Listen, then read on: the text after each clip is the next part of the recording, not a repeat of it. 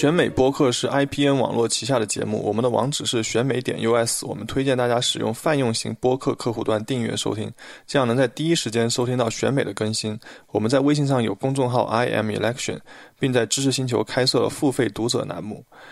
每日更新最新最快的美国时政要闻和社科研究动态，并附有专业人士的点评分析。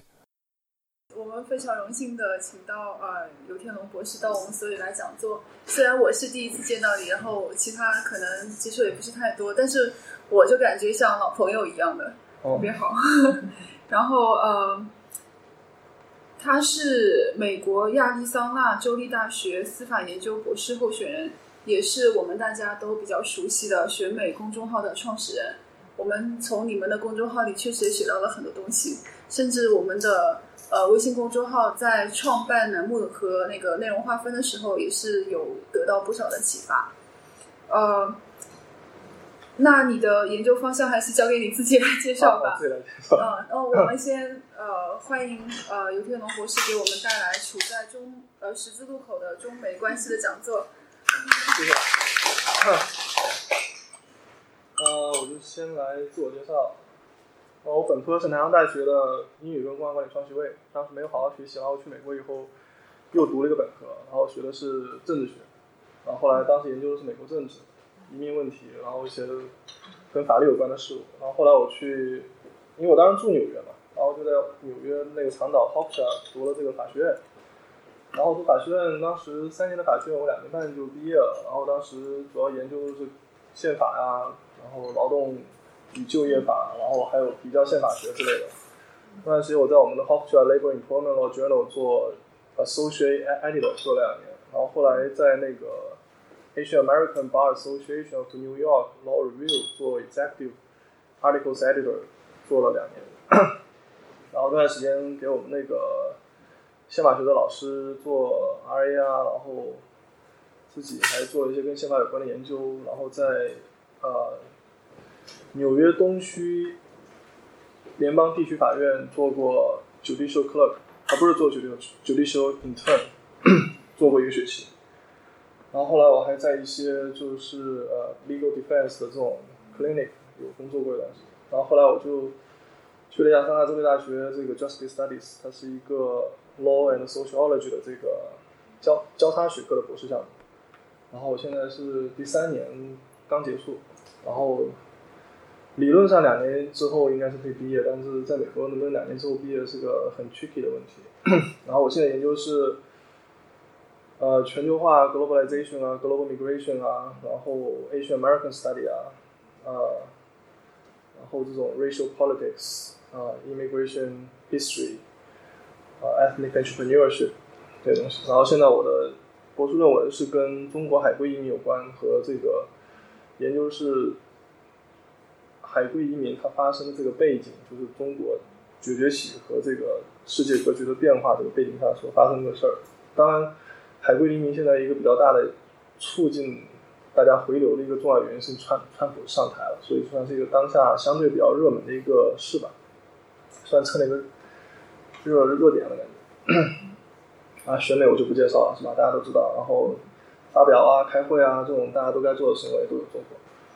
然后大家。在我讲座的时候，你们随时可以打断我，随时可以提问。然后我并不是专门研究国际关系的，因为国际关系我只在本科阶段学过 international relations 和 East Asia politics。但是因为跟美国有关，然后我对美国了了解的相对多一些，所以反正也有不足之处，大家批评指正就是了。然后我就先从这个当下的这个美国对华政策开始说起。我们现在知道，就是美国它对华政策主要是叫 engagement strategy，就是跟中国保持这种接触，然后把中国纳入到美国战后所创建的这个国际秩序中来，不管是让中国加入 WTO 啊，还是美国对中国开放市场啊，还是呃美国向中国施加外力，让期待中国能走上美国所期望的发展道路，或者是。啊，让中国在国际社会中扮演更多的角色，比如说啊，这个防止核扩散，然后这个这个 climate change 这个气候变化是吧？也是奥巴马任内积极拉拢中国来参与的一个这个全球性的这个倡议的项目。所以说，美国在过去的四十年来都是这个 engagement strategy。这个 engagement strategy 我们都知道，第一个想的就是尼克松访华，一九七二年是吧？这跨越太平洋的握手。呃，这个当然就是非常在冷战史上非常具有纪念呃非常重要的一刻是吧？它改变了这个整个冷战的这个力量对比，然后中国跟美国形成了这种呃不算结盟的结盟关系。然后某种程度上也是决定了日后这个冷战的结果。但是，为什么尼克松当时会选择这个 engagement strategy？很多人都是结合当时那一刻美国所面临的国际环境，比如说啊，当时美国是受困于越战，对吧？然后而中国是北越背后的这个主要的支持者，如果跟中国搞好关系的话。就有助于美国从这个越南战场脱身出来。另外一个就是当时我们也知道，苏联当时是比较咄咄逼人，然后美国其实属于防守态势，跟中国结盟就可以牵制苏联一部分兵力在远东地区。然后中国当时自己也是双拳出击，是吧？同时对付美帝跟苏跟跟苏修，是吧？所以当时中国跟苏联也是在针织毛岛这个。小规模的战争，是美国看到机会跟中国建立关系，但其实就是美国跟对华这种 engagement strategy，它不是从一九七二年开始，其实在我看来，应该从一七七三年开始，甚至更早。就是我们现在看历史，都会陷入一个困境，就是会受到这个民族史观，然后这种阶段史观和这个国别史观的影响。就我们现在历史，我们现在教科书上历史都是从民族史的角度讲，都是说啊，我们有中华民族，然后我们从中华民族这个角度去看这个问题，或者是啊，我们法兰西民族从法兰西民族角度去看这个法国历史。但法国的历史，它并不是指现在这么一个六边形的范围之内的历史。法国它历史这个疆域是在不断变化的，法兰西民族形成有有过程，中华民族形成也是有过程的。中华民族其实。真正形成应该在抗日时候才逐渐形成的这个，包括我们用现在这种中华民族的史观去看以前的历史，就会产生这种扭曲跟偏差。然后还有像这个阶阶段史，我们都喜欢分成朝代，是吧？分成清朝、民国、共和国，是吧？或者近代、现代，但其实历史是不断延续的。这个切开来是我们人为把它切开来的。然后我们经常会强调每个不同阶段之间的差异。但每个不同阶段之间，更多的是这种延续性跟发展性。你强行把它切开的话，就往往会漏掉很多在这个转历史长河转变过程中的一些重要的那些节点。然后还有就是我刚刚说这个国别史，现在反正美国更多是倾向于从全球史角度去看问题，就中国跟美国关系，不光是中国跟美国之间的问题。比如像美国，它就是把中国作为它在亚太地区的一个部分来看待，哪怕这个部分变得日趋重要，但是终究还是美国亚太战略的一个环节，它并没有整个垄断美国亚太政策的全方面。而在美国跟中国交往的这几百年的过程中，呃，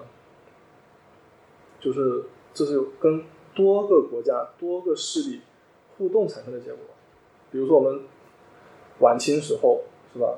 其实对中国影响最大的这一百多年来的几个国家，俄国、日本、美国、英国这四个国家，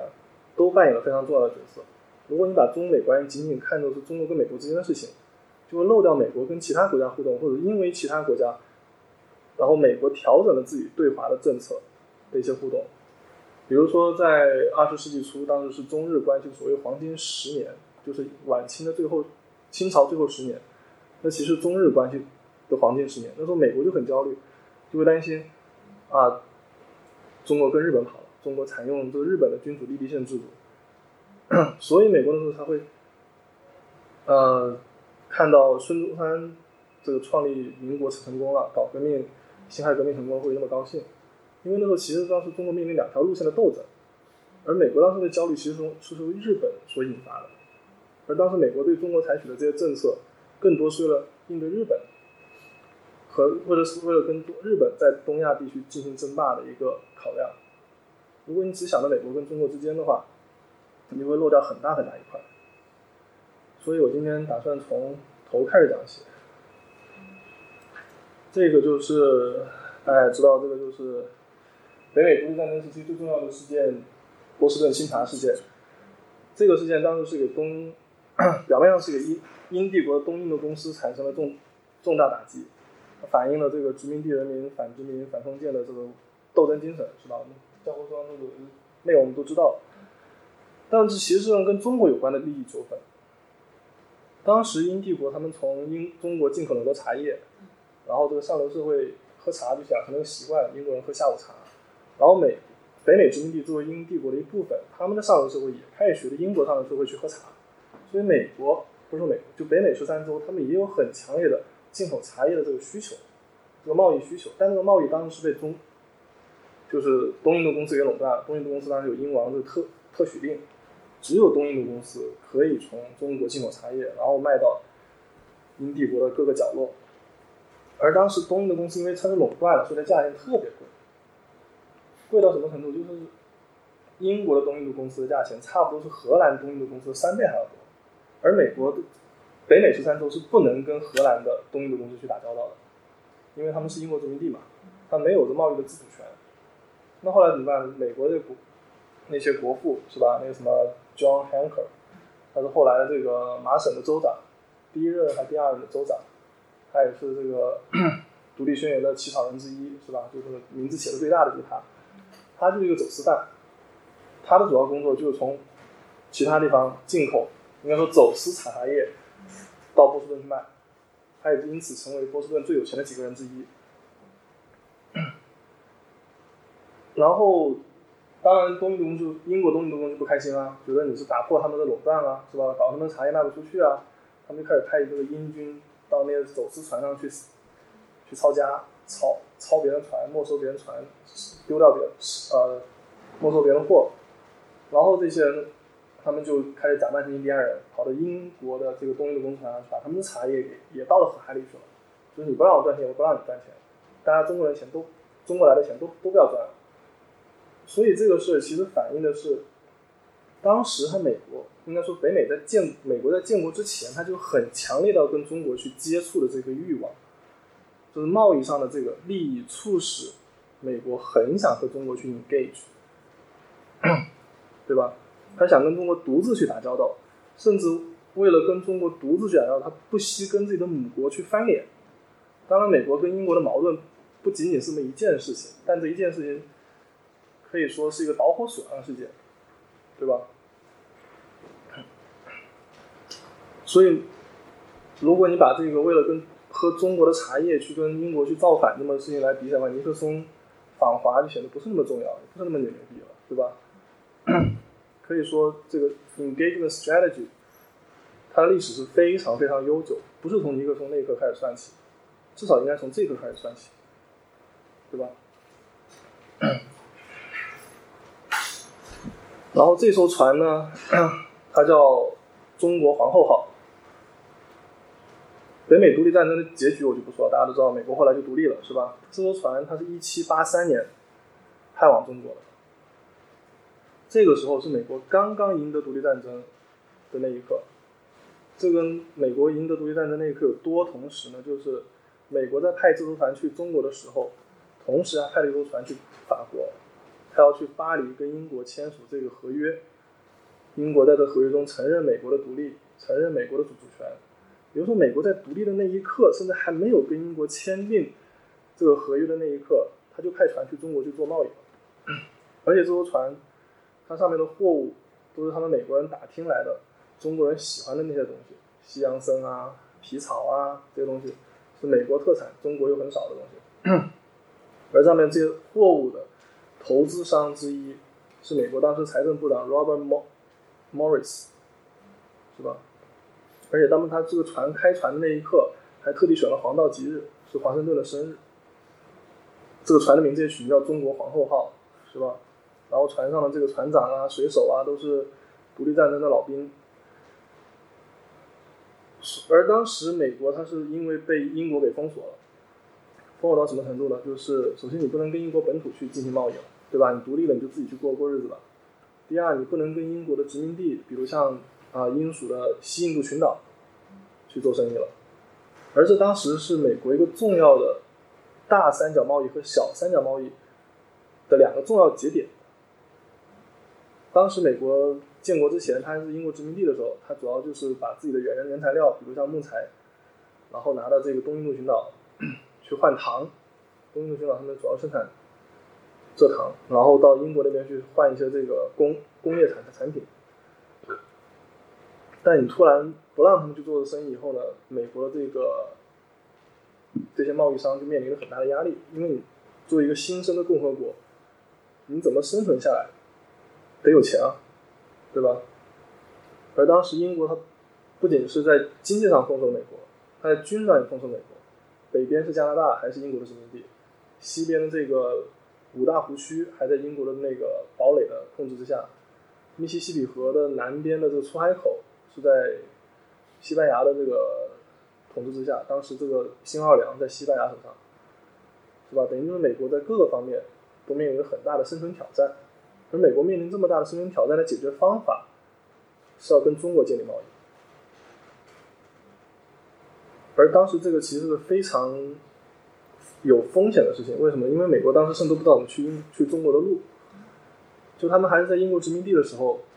英国他是把这个他们有个所谓的航海条例，就是不允许殖民地的那些船自己去探索航道，因为东印度群岛和这英国海军要垄断这个自己的航航道嘛。所以美国他们自己去探索，怎么能把船开到中国去？在当时又没有这么多科科学技术，没有 GPS 的时候是非常困难。而且那个时候美国还没有西海岸，他这个船是从新英格兰出发，然后一直往南绕过整个南美洲，那时候也没有巴拿马运河，对吧？然后再斜穿过整个太平洋，才能到中国来。基本上是走了当年麦哲伦环球世界的那条线路。当然，最后结果他们还是挺顺利的，是吧？这个船成功的开到了广州，是吧？跟广东十三行做起了生意，对吧？然后后来就开拓了这个亚洲的航航线。但正是因为美国它不想太过于依赖欧洲市场，这也促使美国一直想往西部开拓，因为他们要尽快占领西海岸。西海岸是离亚洲市场最近的航道，这也是为什么美国一直想西进。要把这个墨墨西哥给赶走，是吧？要占领这个加利福尼亚。像我们经常会觉得美墨战争是为了争夺德克萨斯，其实他们争夺的重点是旧金山。他们要确立最最近的离中国的航道，那就是旧金山这个天然的海港。可以说，中国和日本在这个远东地区的这个位置。某种程度上是客观的促进了美国不断扩张的这么一个殖民的过程，所以你可以看这个 engage engagement 是，就算你一开始想跟中国建立关系，甚至没有跟中国建立关系之前都想跟中国建立关系，一建国第一件事想就是跟中国建立关系，建立这种经贸上的往来，甚至为了跟中国建立经贸往来，促使美国不断的去走上了殖民扩张、屠杀印第安人的这个。不归路是吧？然后这个生意就做大了，是吧？这十九世纪开始以后，当时美国他不想介入拿破仑战争，所以他对欧洲进行了禁运，对英国跟法国都进行禁运，连加拿大的陆地贸易他都禁了。那这个时候，纽约港就成了当时亚洲贸易的集散地，而且当时不仅美国人要把纽约港作为亚洲贸易的这个重要的。港口之一，甚至一些欧洲的那些贸易商，他们为了不想卷入欧洲战争，不想自己做生意被双方这个海军给掠夺，也把这个生意转移到美国这边来做。这也是为什么当时纽约港能一举超越费城港，成为美国的第一大港，以及现在第一大的这个贸易口岸，是吧？金融中心，某种程度上跟当时的亚太的这个经贸集中在纽约有很大的关系。当然，另外一个重要原因是。这个纽约港当时它打通了这个伊伊利运河，等于是连接了五大湖区跟这个东海岸，相当于美国挖了条京杭大运河的感觉。然后就当时很多人是靠这个对华贸易发家致富的，是吧？这两位，这两个就是啊，一个是 John Jacob Astor，一个是 Stephen Girard。左边这 Astor 当时他是做皮草贸易的，他们家是十九世纪美国最富的几个家族之一，富到什么程度呢？我们都知道纽约有个华尔大华尔道夫大酒店，对吧？就吴小辉买下来的。华尔道夫大酒店的全称是 Waldorf Astoria，他们纪念是 Waldorf Astor 子爵，就是以他孙子的名字命名的大酒店。而他们家当年在亚洲发了家以后，在长岛的这个 New Hayden Park 买了块地，他们家邻居呢就叫罗斯福，然后他们就结婚了，对吧？代代就结婚，他等于是 两位罗斯福总统的曾曾祖父什么之类的，对吧？然后右边这个也是当时按 GDP 算这个美国最富裕的人之一，是吧？然后这些人，他们发家的另外一个途径，他不光是做做皮草生意啊，他们还做一个当时我们中国人都知道的生物痛觉的生意，他们是卖鸦片的。但是在我们就是林则徐去虎门销烟的时候，美国的这些鸦片商相对来说是比较配合的，他们知道自己做的不对，对吧？所以不像英国人那么难缠，对吧？基本上是林则徐要他们干嘛，他们就乖乖就办了，说销毁就就销毁了。所以当时活跃在广州的也不光是这些鸦鸦片商人，还有很多，比如像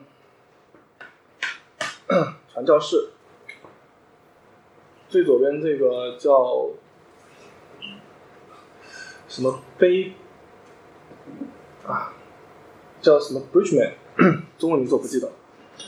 他是一个长老会的传教士，然后后来他也是这个中美望厦条约的翻译之一。他后来是一路混到了这个呃驻华的这个副公使。然后右边呃，他叫中文名叫博架。然后 他是在广州那边开诊所，开眼科诊所。现在中山大学的这个博济眼科诊所就是他当年办的。而当时林则徐看的牙医也是一个美国牙医，然后呢，美国牙医忽悠林则徐说：“哎呀，英国没有什么可怕的啦，我们这几百万的小国都打败他两次了，你们中国什么理由打不过他，是吧？” 所以某种程度上，我们当然以林则徐当时这个的眼界。犯多少错都不奇怪，是吧？然后中间这位就是所谓的这个，呃，当时后来这个就京师大学堂的西学总教习，对吧？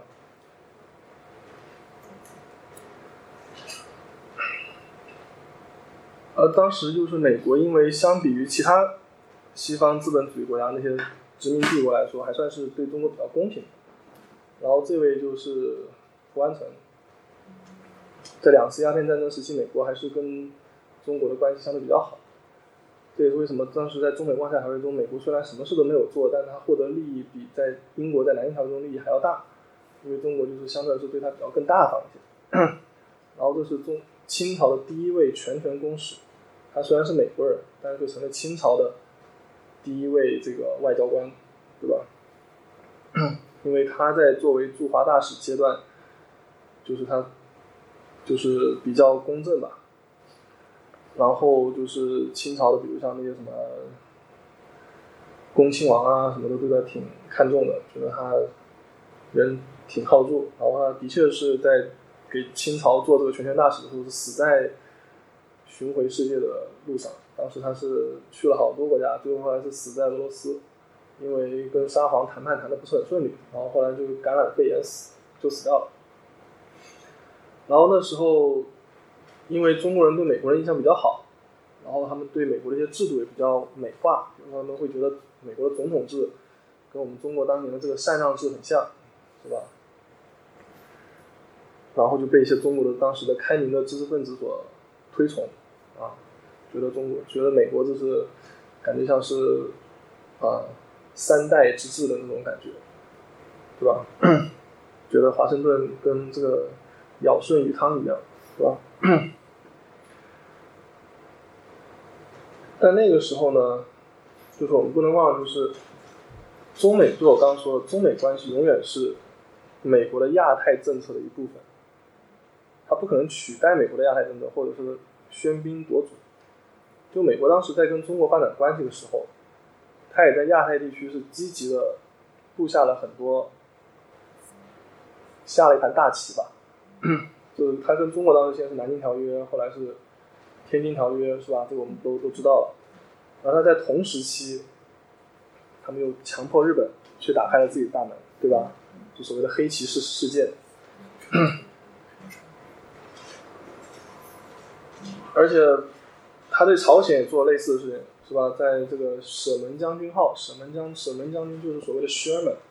就是当时谢尔曼将军的这个名字命名的，就是美国内战之后，美国就开始积极走上这个对外扩张的道路。是吧？当时他们就派这个船跑到朝鲜去，然后在汉江，然后他们想去挖别人的亡灵，然后后来就被那个朝朝鲜人给发现了，然后就打起来了。打起来，当时的船大船在这个浅浅的汉江里面就搁浅了，后来就被这个那些人给烧死了，算算算是挺失败的吧。但是这件事情就成为朝韩两国教科书上公认的，就是朝鲜近代史的开端。所以说，美国在亚太地区。它是日本近代史的开端的发起者，然后也是朝鲜近代史开端的发发这个，然后是也是中国近代史开端的参与者之一，对吧？可以说，你看这个时候，然后差不多同时期啊，好像是一八六九年的时候，当时他们又把这个阿拉斯加从俄罗斯手上给买过来，可以说。我们现在所熟知的六方会谈的，都跟在近代史上都跟美国有关系。中国、朝鲜、韩国、日本、俄罗斯，可以说整个东北亚局势在十九世纪都是被美国给挑起来的。当然，你可以想到后面就是美国又这个颠覆了夏威夷王国啊，对吧？然后后来又是跟西班牙打仗，把强行抢了这个菲律宾啊。所以我们现在经常说美国是域外国家，其实是个不准确的说法，因为美国这个经营亚太地区的历史，应该是比任何一个国家都要久。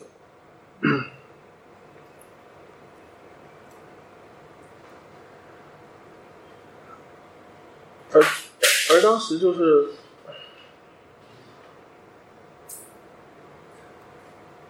而当时就是这个 engagement strategy 最明显的一个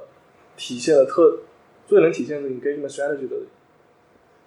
一个优点或者是优势的一件事情，就是中国当时在二十世纪初的这个国家政治制度的选择上。当时我们知道，就是在甲午战争之后，有了这个所谓的改良派，对吧？也有，但几乎同时期又出现了这个革命派。康有为跟康有为、梁启超和这个孙中山差不多是同时期走上历史舞台的，对吧？孙中山我们知道，他是在美国檀香山生活很多年，在美国生活很多年。他的那个什么五权宪法呀，或者是三民主义啊，或者是分三步走的这个建国大纲方略啊，都是受美国政治制度的影响。而梁启超他们当时这个君主立宪啊什么之类的，都是受日本那边的影响。而日本跟美国，当然还有俄罗斯，是对中国政治制度影响最深远的三个国家，对吧？所以当时在二十我刚说二十世纪初的时候，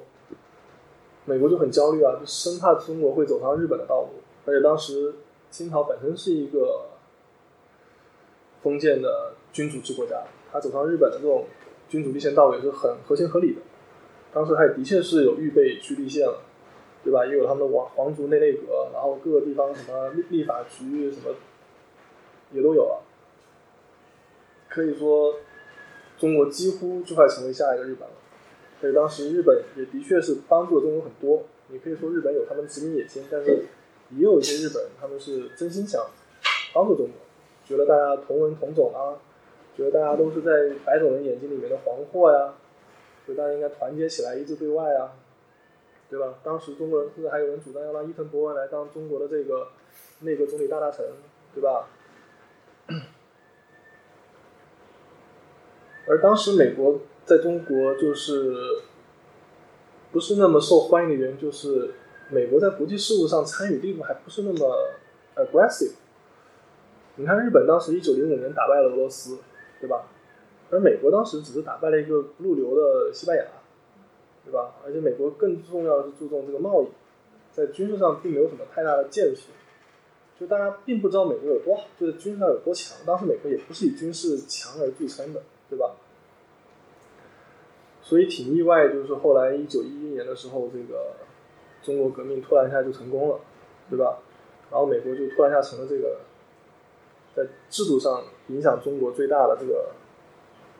大赢家，就一个美国人成了中国的第一任临时大大的大总统，对吧？然后中国本来快走上这个君主立宪道路，突然成了亚洲第一个共和国。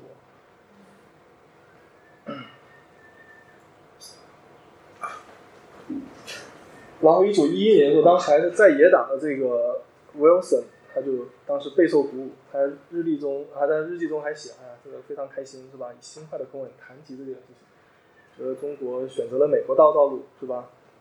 但等他自己做了总统，就发现中中国中国和中国人并没有他想象的那么亲美国，或者说就是美国的影响力没有他想象那么大。是怎么事呢？就是我们也知道，民国建国以后，很快就发生了一系列各种各样的问题，是吧？又是二次革命啊，又是袁世凯的这个复辟啊、称帝啊，北洋军阀的分裂和内战啊，然后孙中山又到南部去组织了这个广东组织了这个革命政府、新文化运动、五四运动什么之类的，就各种各样的事儿。然后等一九一九年十二月份的时候，Wilson 就给右边这位叫 Thomas Lemon 的。银行家一个艰巨的使命，他希望这个银行家到中国去说服南北两方的政府接受一个中国分治的方案，可以说是帝国主义亡我之心不死。这正好是差不多一百年前的事情，是吧？我不知道你们各位知道这件事有多少，就是这个说是美帝要分裂中国的野心，这是实打实有证据。因为从 Wilson 的角度来说呢，他觉得这是一个对中国很好的事情。为什么很好呢？因为他觉得中国继续内战下去的话呢，一来中国人民很受苦，对吧？二来中国会变得很弱。然后他就他是从一个比较大的这个亚太的这种战略角度来看的。如果中国变弱的话，那意味着中国就会很容易的落入俄罗斯或者日本的掌控之中。因为美国毕竟离得远，但日本、俄罗斯在你身边啊。虽然当时俄罗斯变成了苏俄，但我们知道苏俄从我们这边抢的地其实也不少，对吧？而当时就是在这个 Wilson 在做这个决定之前，在提出这个建议之前，中国也发生一系列的事情，比如外蒙古第一次试图去闹独立，对吧？新疆当时也是基本上是闹独立了，苏俄的这个势力已经进去了，西藏当时也是很大程度上是自治了。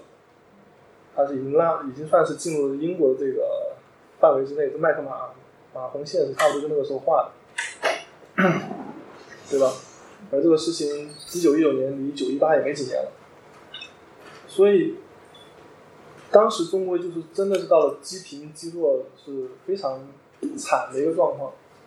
除了汉族控制的核心区域以外，那些边缘地区、那些边疆地区基本上都已经落入了帝国主义的魔爪之中。所以他觉得中国分分裂开来，大家不打仗了，不打内内战了，这国家可能还有希望。你继续打下去的话呢，只会鹤蚌相争，让周围人去得利。所以他觉得这是很好的方案。然后他派这个 Thomas Lemon 呢，也不是个等闲之辈，他当时是 J.P. Morgan 的这个 Senior Partner，而摩根财团。在没有 IMF、没有 World Bank、没有美联储之前，他扮演的角色就是 IMF、World Bank 和美联储的这么个角色。可是当时这个 Thomas Lemon 他之前在那个，就是比如说凡尔赛凡尔赛会议的时候，他也是作为美方代表，去跟欧洲的那些战败国去谈赔款、谈贷款的事情。是吧？可以说他是 Wilson 的左膀右臂。等于 Wilson 派出自己的这个亲信去肩负一个这么艰巨的使命，让南北方接受这么一个分裂中国的方案。但我们也知道，南北方都没有接受这个方案。孙中山跟徐世昌当时都只是想跟美国去借钱，这对于美国提出这个分裂中国的提议一点兴趣都没有。我们不能说威尔森的想法，他从美国的角度来说是错误的，但他很明显是没有对中国进行深入的了解。你对中国多了解一点，知道中国有个大一统的传统，就知道没有一方会接受这个方案。这也是为什么美国历代政府一直会犯错的原因，他对中国了解就真的不多。威尔森算是美国总统里读书读的非常多的，他已经是校长了，博士级的，政治学博士，对不对？但他他都会犯这种低级错误，他就会就美方一直会从自己的角度考虑问题。当然也不能说错，但是你要跟另外一个国家打交道的话，你就必须得学会换位思考。不过当时中国比较弱，他可能没有兴趣从中国的角度去思考这个问题，或者当时美国就是对中国的研究也没有像现在做的这么深，对吧？但即使现在美国这个 China Study 也算是有规模了，也算这么这么多年了，但其实美国的决策权对中国了解还是不够多。当然，中国对美国了解可能也不够多，是吧？大家各有各的问题。然后这是同样的错误，在二十八年以后又犯了一次，对吧？一九四八年的时候，当时美国又试图让中国南北分治。我们也知道，当时就是右边的这位斯普雷登，他就是跟美国总统建议说：“啊，我们要蒋介石去下野，然后换李宗仁上来。”但我们知道这个主意是非常蠢的，不是说你蒋介石瞎了眼，蒋介石的影响力就没有了，对吧？当时这个北京的中央人民政府和南京的国民政府其实都没有想认真去和谈的意思，对吧？不光是南，不光是国民政府不想好好谈，我们当时其实也没有想好好谈，我们也想统一中国，对吧？划江而治这个方案，我们也不会去认真去对待。而且当时蒋介石他虽然下野，他也没有，他也没有答答应答应这事儿啊。虽然下野，他继续给这个那个什么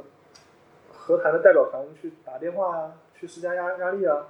对吧？他的门生故吏仍然是在国国民政府上上下下，不是说你换了个总统，换了个李宗仁上去，李宗仁就有一言九鼎的能力，不是那么回事儿。你可以看得出，斯普雷登还是个中国通的，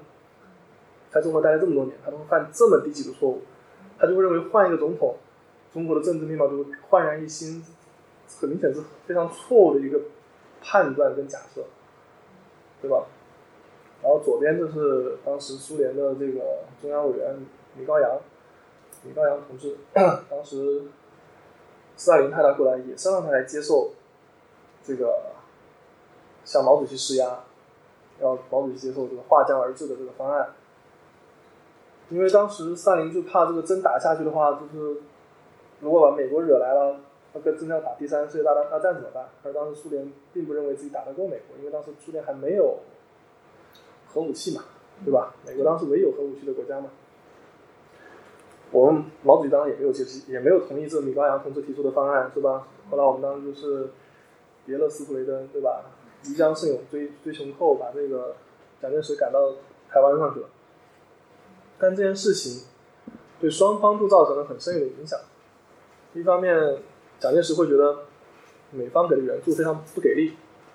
对吧？不像苏联对中共那么给力，啊，背后居然有人给我捅刀子，还把我给逼得我去去下野，是吧？他觉得中国丢了美国，他他觉得他丢了中国大陆很大部分是因为美国帮的忙不够多。然后中方这个时候开始也对苏联开始有猜忌，觉得。苏联是一个随时会为了自身利益抛弃中国共产党的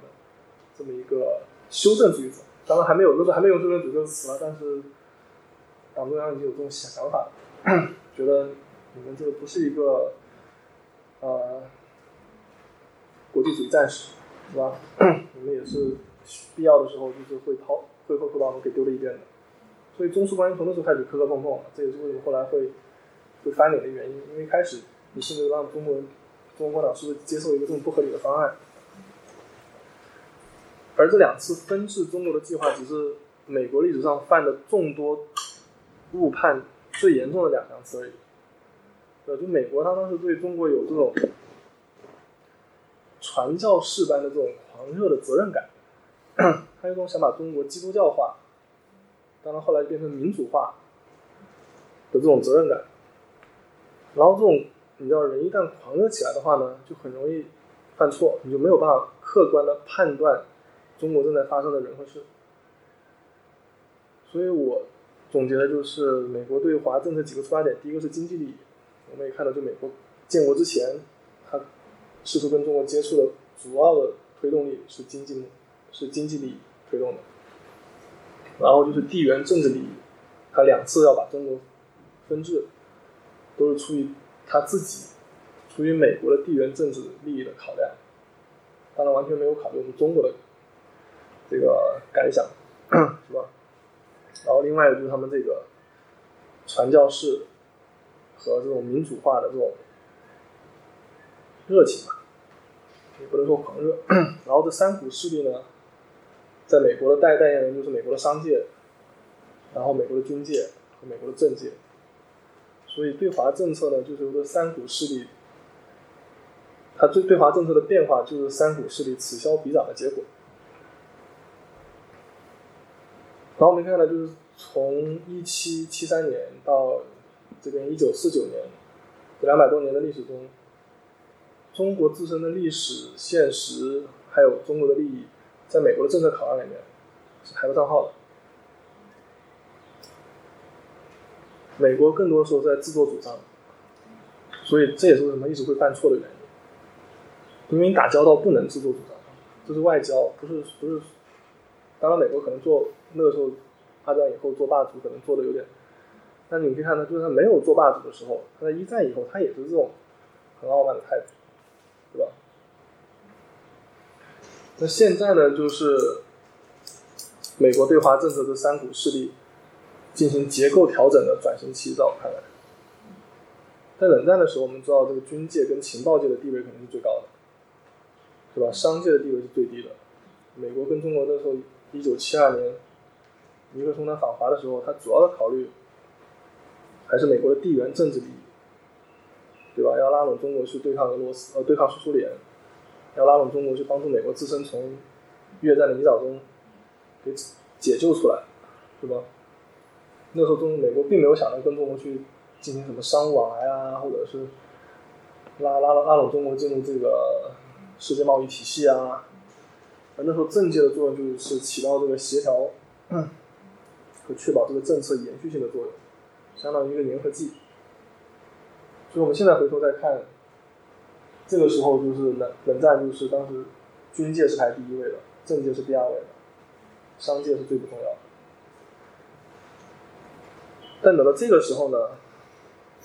情况就不一样了。冷战以后，这个美国做的第一件事是裁军，对吧？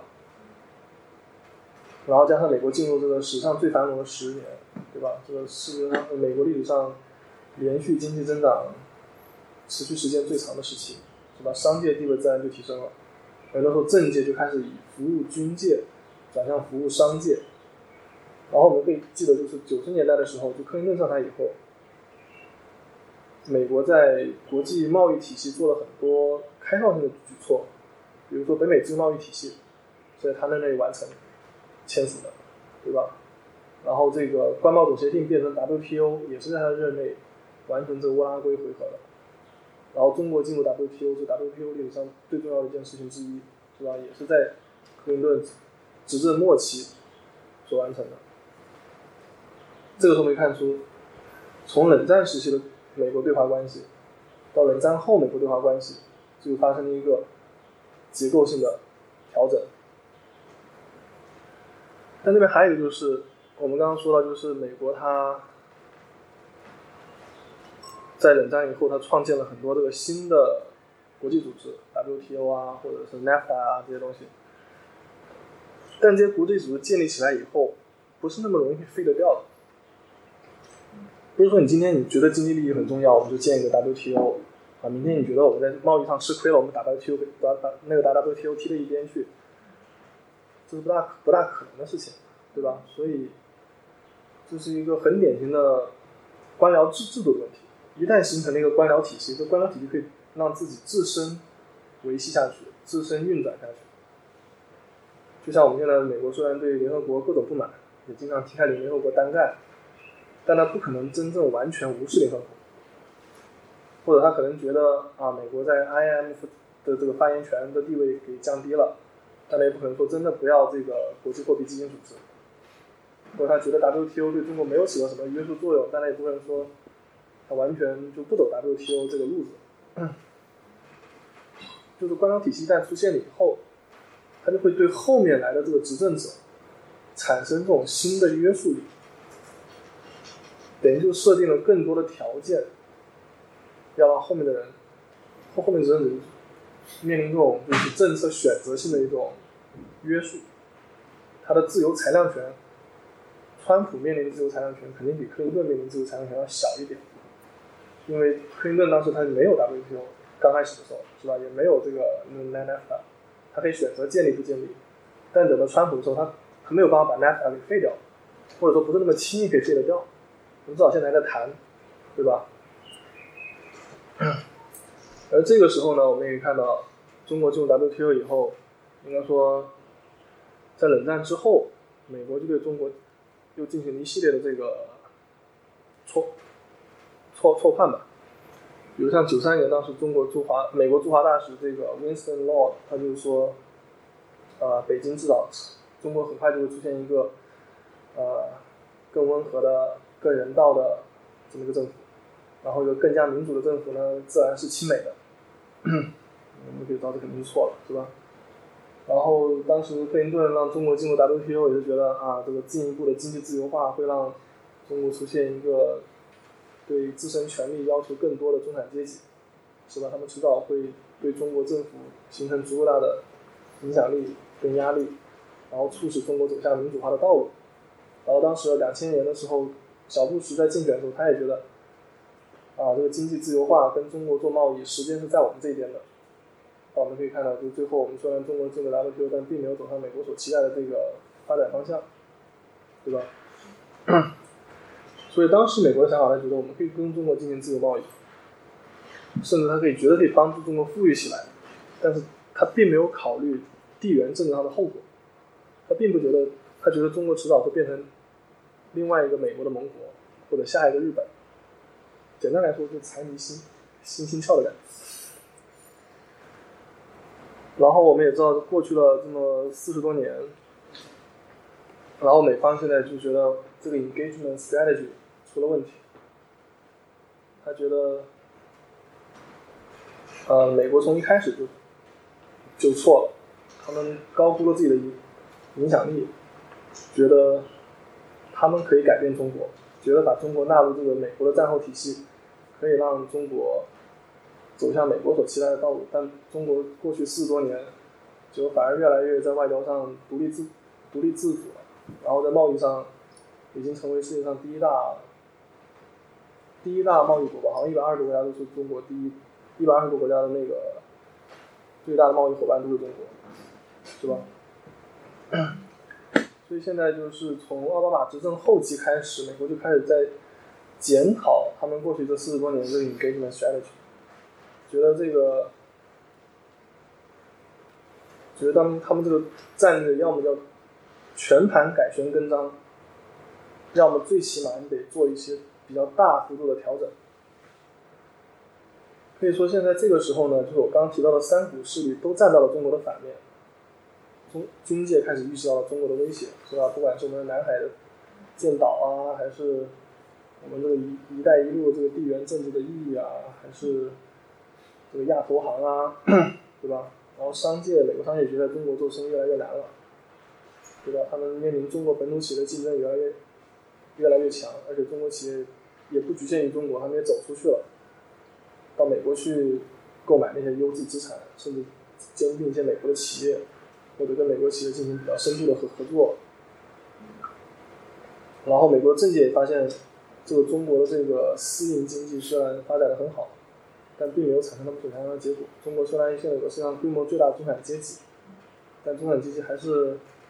跟党走的，对吧？而中国现在也开始自己在构建一套。所谓平行于美国战后制秩序的另外一套国际秩序，不管是“一带一路”啊，还是亚亚投行啊，在他们看来，他们在中国其实其实在复制美国战后构建国际秩序的一些做法，对吧？但现在这个这个情况就是，虽然他们三个势力都站在中国的反面，但对于如何应对中国的这个挑战呢，每一股势力内部他们是思想不统一的。就是这也是我们现在为什么看到白宫会经常放出一些很混乱甚至自相矛盾的信号。就比如说商教，就是某一部分这个商界可能希望中国进一步去开放，进一步降低这个非非关税的壁垒，是吧？进一步允许美国投资一些关键领域，比如像金融啊，或者是然后减减少对本国企业的补贴，或者是什么政府招标要内内外要要统一什么之类的。但如果要跟中国打贸易战呢，这一波人可能觉得不是很开心。但另外一部分商商界，比如像这个美国商务部长，他也是商商界出身的，他就觉得跟中国要来硬的，对吧？然后就是对于这个国际秩序的看法，然后美国有一部分政界觉得啊，我们还是要依赖这个 WTO 体系，要 WTO 继续去跟中国打官司，因为中国现在在 WTO 绝大多数案例都是输了，觉得他觉得 WTO 还是有。一定的约束力还是有一定的作用，但另外一点，比如像现在这个 John Bolton 啊这些人，他们觉得整个就任何国际体系、任何国际组织都是没有用的。他觉得就是应该踢开这些组织，只直接跟中国单挑，是吧？你可以看现在美国打贸易战，完全没有管 WTO 体系啊，他就根据自己国内法这个三 Section 三。Three One，对吧？对中国进行这个贸易制裁啊，或者的。所以美国现在政界对于是继续沿用过去 WTO 的路子呢，还是像川普这样踢开来干，也没有形成统一的看法。然后军界的这个看法可能也就更分裂了，对吧？可能军界的看法相对来说还统，相对来说还统一一些。就是。因为现在各派他们内部都有很多纷争，我不知道有些人知道，就是我前两天看看哪儿说来的，就是说现在刘鹤副总理还没有去美国的一个重要原因，就是他们白宫内部还没有考虑清楚这个关税问题该怎么谈，他们自己还没有形成统一意见，那当然没有办法跟中国人谈，对吧？所以现在我们也没办法去，对吧？就是他们现在内部也正面临，这是为什么说现在处于这个十字路口的原因。就美国自己都没有搞定他们现在主要打算怎么做，对吧？但现在川普政府它有一些特点，可以让我们基于这个特点来进行一些比较粗浅的预测吧。首先，川普他是个反建制、反国际主义的总的总统，这我们大家都知道，对吧？他跟国务院的那，就是美国国务院的那些所谓的 globalist 关系是非常恶劣的。然后他也对这些 globalist 进行了大清洗，是吧？然后那些有经验的外交官也都大规模的去辞职，所以现在就是越来越少的国务院的这些职业官僚会愿意去捍卫 WTO 或者捍卫这些 NAFTA 这些继承的国际秩序，他们更愿意采用一种其实是美国自身对自身的修正主义的这种态度，他们自己在挑战自己。二战以后建立的这个国际秩序，就像昨天川普的那个中心这个事情，看起来是对中国很好，对中东心也不错，但其实是川普这么做，他其实是挑战了自己的 rule-based world order。为什么说挑战自己的 rule-based world order？你前一天你刚刚对伊朗下了这个制裁，后一天你就放过了一个在你看来违反了。伊朗制裁的一个中国公司，那你对伊朗的制裁的这个这个 rule base 在哪里，对吧？外人就没有办法判断的 rule 到底什么 rule，是吧？既然你自己说是 rule based world order，那你就得有一个延续性，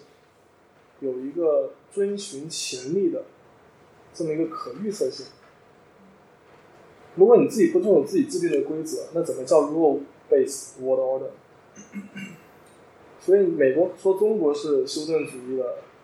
战略挑战者，现在川普把自己变成了美国这个战后秩序的修正主义的挑战者。川普每天发的推特，就是在对自己的秩序、自己美国的秩序进行挑。他对美国自己做的挑战，可能比外界加起来还要多。然后还有就川普他个人喜欢这种有，呃，从军背景的国安或者是外交方面的人才。我们看到这个国防部长啊，什么的两任这个国家安全顾问啊，然后还有这个呃 chief of staff 啊，都是三星四星的这个上上将。现在这个国务卿团员也是在从军的这个 active duty 的这个。背背景，这其实现在在美国国会算是比较罕见的事情。然后现在商界的代言人，这 Gary Cohn 有辞了，所以说现在商界温和派的代言人在白宫是几乎没有了。这个新来这个 Larry Kudlow，他虽然也是比较亲这个自由贸易啊、自由市场的这个比较温和那一派，但他并不是一个很有。他跟 Gary Cohen 不一样，在于他的展现出来领导力不是那么强，他不是很会把自己的意志试图去影响其他人，他只是更愿意让自己的声音成为这个房间里面众多声音的一个。所以说，现在商界在美国这一届白宫里面的声音就相对微弱了很多，就可以看到这个此效这样，就是政界的影响力小了很多。越来越少的人愿意去捍卫这个现有的体体系，川普自己还天天在破坏这个体系，然后军界的影响力大了很多，商界的影响力也小了很多，然后这个新上来这个 John Bolton Joe Hogan 他就是最典型的 New Con 啊，他是 New Con 里的 New Con 啊，什么新保守主义的新保守主义者，他是。他新保守主义到连自己的自己的队友都受不了的程度，是不是？我们当年觉得这个啊，康多丽莎·赖斯算是非常新保守主义的国务卿了，但他都受不了周邦，他就把周邦的踢到纽约去当这个驻联合国大使。现在这么一个非常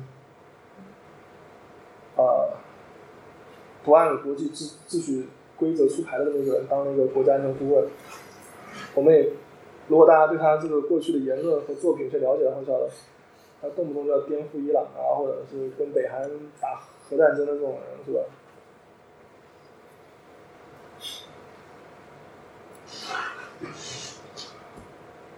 啊，没看到，sorry。然后现在就是，我不知道你今年看了那个 Foreign Policy，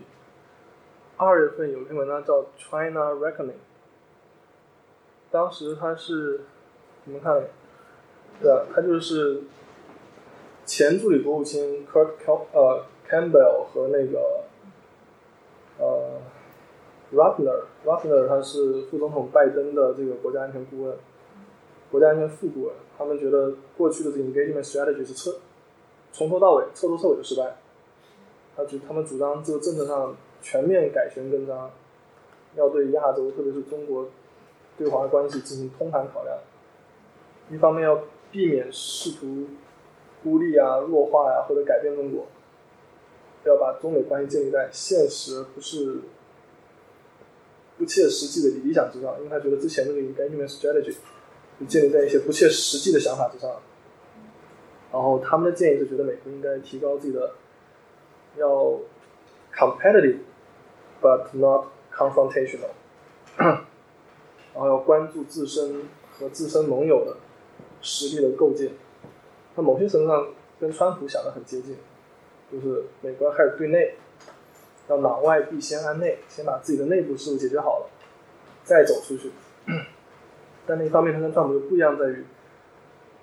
他并不是想破坏现行的这个国际秩序，是吧？还是要维护美国战后国际秩序的这个领导地位。所以他们现在提出这些。就是他这个文章出来以后，就是美国这个外交政策界就各种反思就开始出来，就比较一致的看法就是他所他们两个所提出这个 competitive but not confrontational 这个建议是很好的，这是一点。大家都觉得这个方案是 OK 的。第二点就是美国开始关注自身实力的勾构建，然后再去解决外部事务。然后他们一直认为，就是过去美国二十年就是缺少一个对中国和亚太事务一个一致性的政策，不管是小布什还是奥巴马，他们在亚太事务上投入都很少。虽然奥巴马提出所谓这个亚太再平衡啊，Asian Pivot 啊，但是就我刚刚也跟那个也也也跟他有说，就是国家安全委员会里面中。Middle East Desk 那边的人数是 East Asian Desk 的三倍还要多。你人都不够多的话，你怎么能把这个战略人执行的好？对吧？然后还有就是他们战略界觉得，现在美国内部没有形成一个统一的国际观，两两党之间的分歧是相当大。美国人民对于美国民众对于美国接下来的外交或者。在国际事务中扮演什么样的角色，也没有一个统一的看法。我们可以看到，美国人把川普选上来的一个重要原因，就是他们不想再太多的关于外部事务。但另外一部分人，他们支持希拉里的原因是基于完全相反的理由，对吧？他们觉得希拉里是一个稳妥的外交政策的执行者，是吧？所以他们觉得美国要解决很多自己的内部问题，比如什么贫富差距啊、种族矛盾啊。对吧？要把这些问题解决了以后，才能更好的处理这个外部事务。但是我们也知道，就是美国执行这个 engagement strategy 执行了很多年了，所以还是有很多支持 engagement strategy 的学者，他们不，他们认为这两个人提出来的方案其实本质上是我刚刚的第二个这个 containment 这个围堵方案。他们我觉得围堵方案是一个更糟糕的选择。他们觉得啊，你觉得 engagement strategy 不对，但你也不能证明你用其他方法会比 engagement strategy 取得效果更好，对吧？因为历史不可能去重来嘛。现在只能猜，你只你现在回头会觉得我们当年美国这么做的错了。但如果当年美国继续围堵中国，会取得什么样的后果，你也不知道。可能情况比现在还要糟糕，对吧？然后，但大家也。就是，但即使是这样，就是 engagement 这一派的，他们也觉得 engagement 这个策略，到现在要至少要进行大规模的调整，就不能再按照过去的方法去 engage，要换一种方法来 engage。他们觉得，我看哈，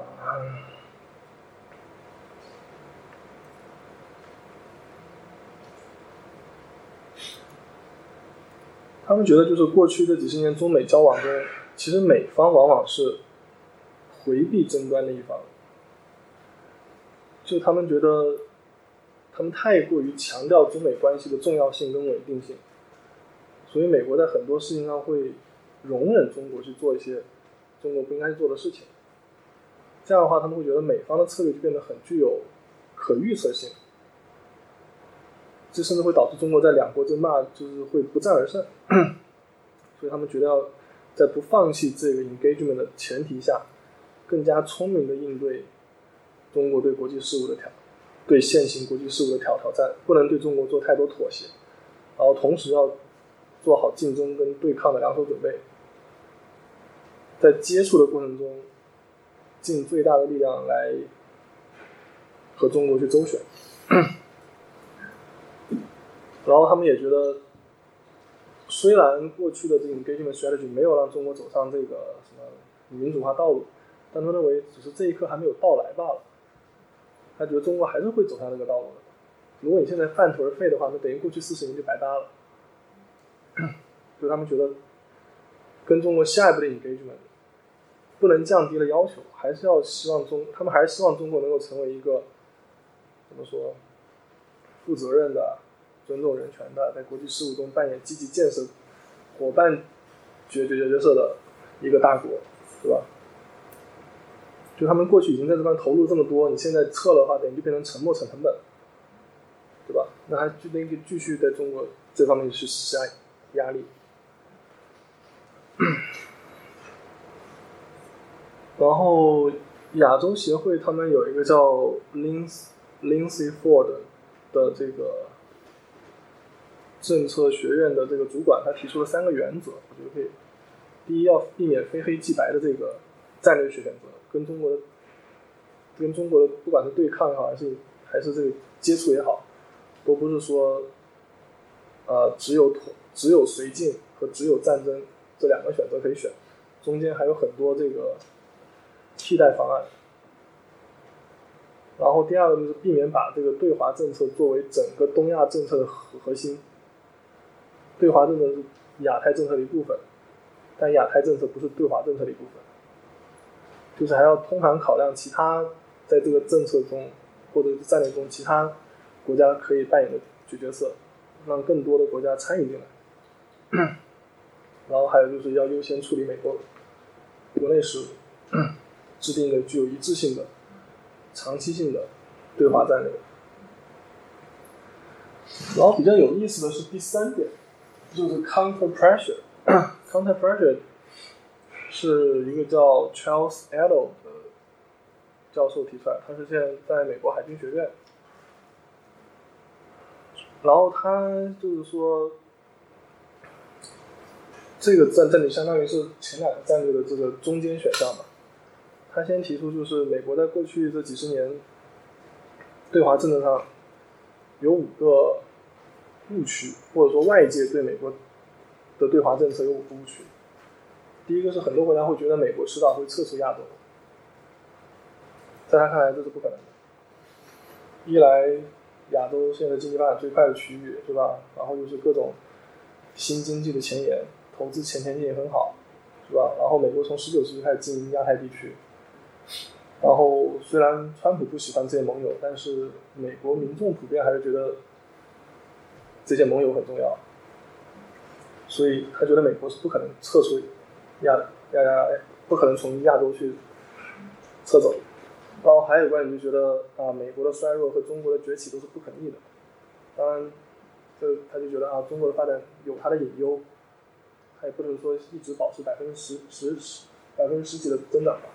那现在我们不是一直调低这个 GDP 的这个增长预期吗？然后中国也面临什么老龄化呀，或者是什么人口结构不合理啊，然后新经济什么，像我们这次看到这个一些核心经济技术没有掌握在手上啊这些问题，然后美国也有它自身的优势。你看现在美国这个就业率居然还失业率居然还还能进一步降低，其实让我蛮惊讶，已经降到两千年以来。历史最低的水水平之一了，然后美国的这个，因为比较相对开放的移民政策，所以美国的人口结构是很合理的，应该在各大国里面是最合理的。其他国家基本上是很难做到这个人口的这个代际更替，不管是欧洲国家、日本国家还是中国，都面临这么一个少子化的过程。但美国不存在这个问题，美国基本上是能维持一对夫妇至少能生两个。然后美国还是有大量的这个来自拉美地区的这个低端劳动力的涌入啊，然后来自中国跟印度的高端劳动力的涌入啊，是吧？美国这个每次宏观经济的结构调整都是走在前，都是处于领导地位，不管在科技啊还是各方面，优势还是比较明显。然后第三个问题就是他觉得，就像我刚刚说，中美关系不光是双边问题，美国他不喜欢这个。中国提出的这个新型大国关系的说法，为什么不喜欢呢？他他得出结论是：第一，就是其他的亚洲大国，他不会容忍自己的地位置于中美地位之下，因为这样的话，等于就是把他们会，比如像日韩印澳这四个国家，他不可能容忍自己的安安全问题或者国家主权问题，任由中美两个国家来决定。对吧？他们肯定要积极去应对这么一件事情。就算美国真的接受了这个新型大国关系，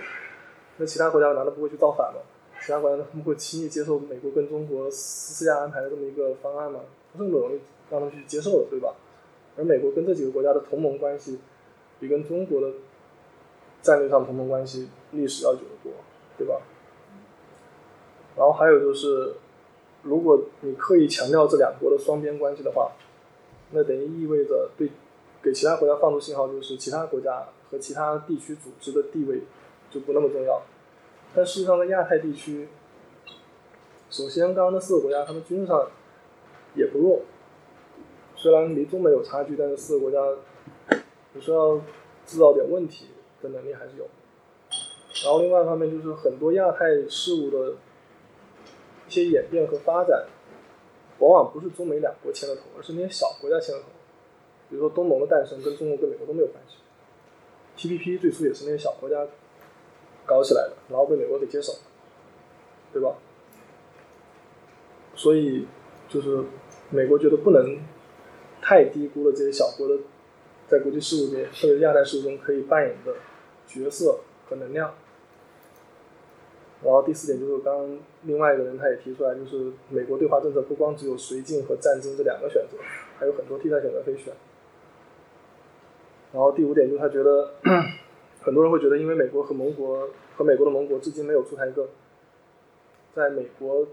战略成本可以接受范围之内阻止中国的方案，所以他们觉得美国可能永远找不出这么一个方案。但是觉得美国应该是可以找出这个方案，只是现在时机还没有到，或者大家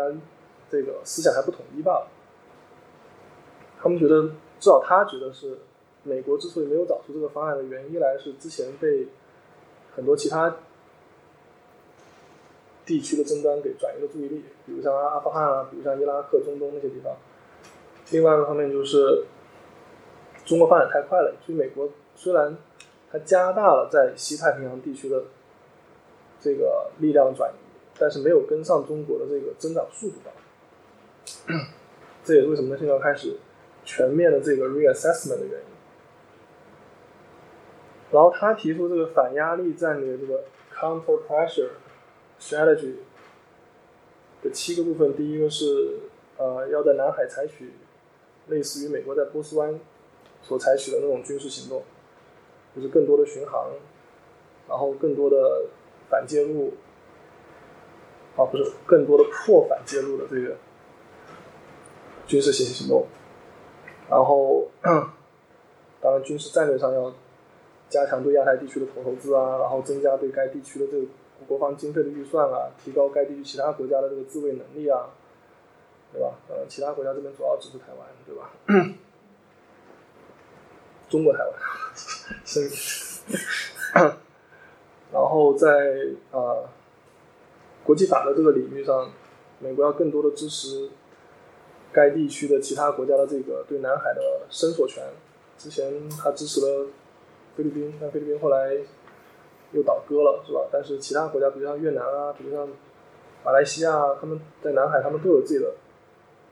所谓的这个 claim，他们都有自己的伸索权，是吧？他们就是说，通过这种方式，可以把中国在南海的行动置于更多的这个国际压力的和国际法的压压力的舆论审视之下。然后他觉得美国应该第四第四点是美国应该更积极的投身那些亚太的那些组织，不管是亚太经合组织啊，还是东盟啊，还是东盟加三啊，或者什么东亚峰会啊，或者什么，要给这些组织里面扮演更重要的角色。我们可以看到，过去三任总统除了奥巴马以外，另外川普跟小布什其实都不是很重视亚太地区的这些组织，对吧？嗯然后他还是说要在亚太地区建立这个 rule based 的这个 world order，但是我觉得这个在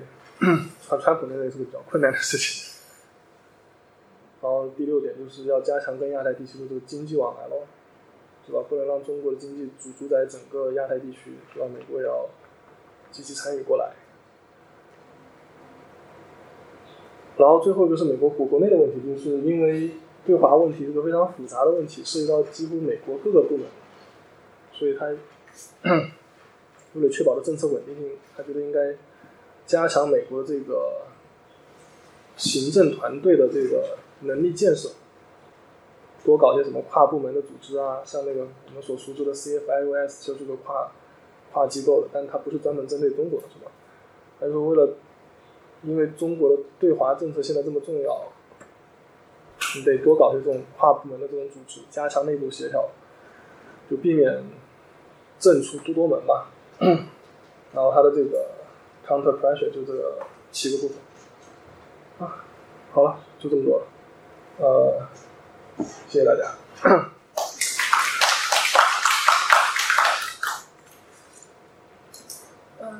嗯，我们谢谢那个李步龙博士啊，就我们从这个历史开始说起，其实呃，这个 engagement。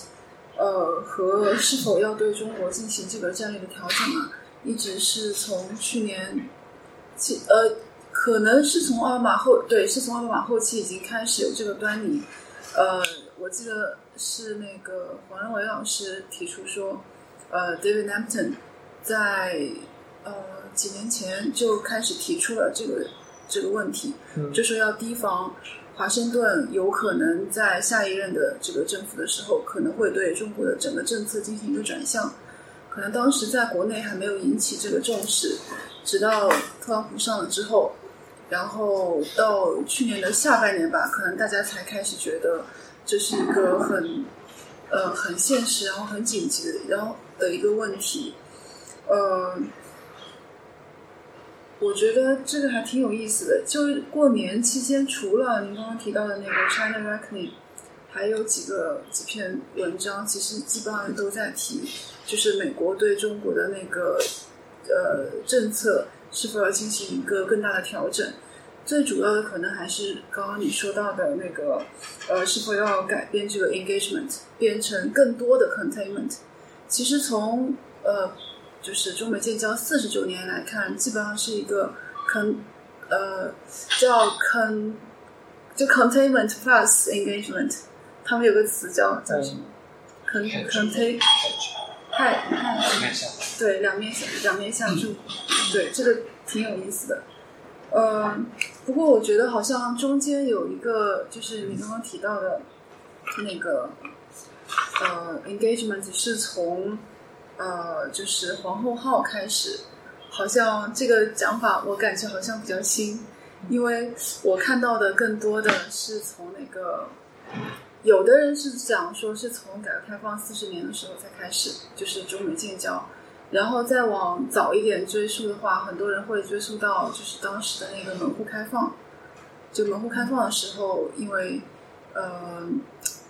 美国基本上就是因为。已经已经，其他的殖民国家已经开始说把经济利益下利都瓜分好了，然后美国说呃大家开放吧，我们一起来 engage 这种感觉，呃这个观点挺有意思的。那呃接下来我们再提一些问题，看大家还有什么想法。呃，谢谢。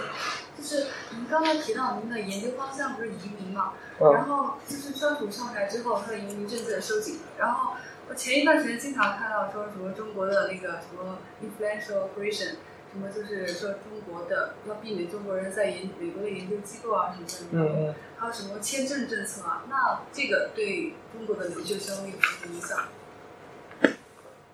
当然有影响，就是这个事情已经是华盛顿。的一个不说共识吧，但很多机构都传出一样的声音，所以我觉得这是一个很可能会变成现实的政策。然后就就怎么说呢？就有些基础科学的研究，它并不是要很多创新能力，不是说很多你突然像爱因斯坦一样的脑子开了窍才能做出来研究，很多时候是你投入的多，试错试的多。你就能做出来研究。比如说，我一个朋友他曾经提过，他原来在西北大学给老老师做 RA，他们是搞一个材料，它材料里面每一层材料的涂层的厚度是多少，用了什么样的材料，用了什么样的元素，他只要把那数字背下来。假设告诉中国人，中国人会省掉一万次前期的错误的实验，就能造出一模一样的东西来，就跟你现在生产灯泡一样。爱迪生犯了那么多次错误，我们后面人不会再犯他的错误，就是不要把那东西一个个再试一遍，我们直接用钨丝就好。现在，中美国的很多基础科学实验室就是这样，他他是在替，他其实就是在不停的试错的过程。但对于这个后发国家来说，你只要知道那个数据，或者知道他用什么东西，就能生产出一样东西。所以，这也是为什么要美国会想防着中国的原因，就是。因为太容易获取这种信息，你都不需要在实验室待多久，你可能随便看个报告，我就知道怎么回事事儿，我就打个电话，这个是国内可能就第二天就生产出来，淘宝上就有卖了，就有有有同款。对吧？所以美国现在会提防，我觉得也是可以理理解。然后，但是具体怎么做，然后他这个他这个具体的做法如何不违反宪法、不违反美国的现行法律，这是另外一回事。因为你这么做，其实是某种程度上是违反了 due process，和违反了 equal protection。但对于移民在美国能享受多少的这个 equal protection，这是另外一个问题。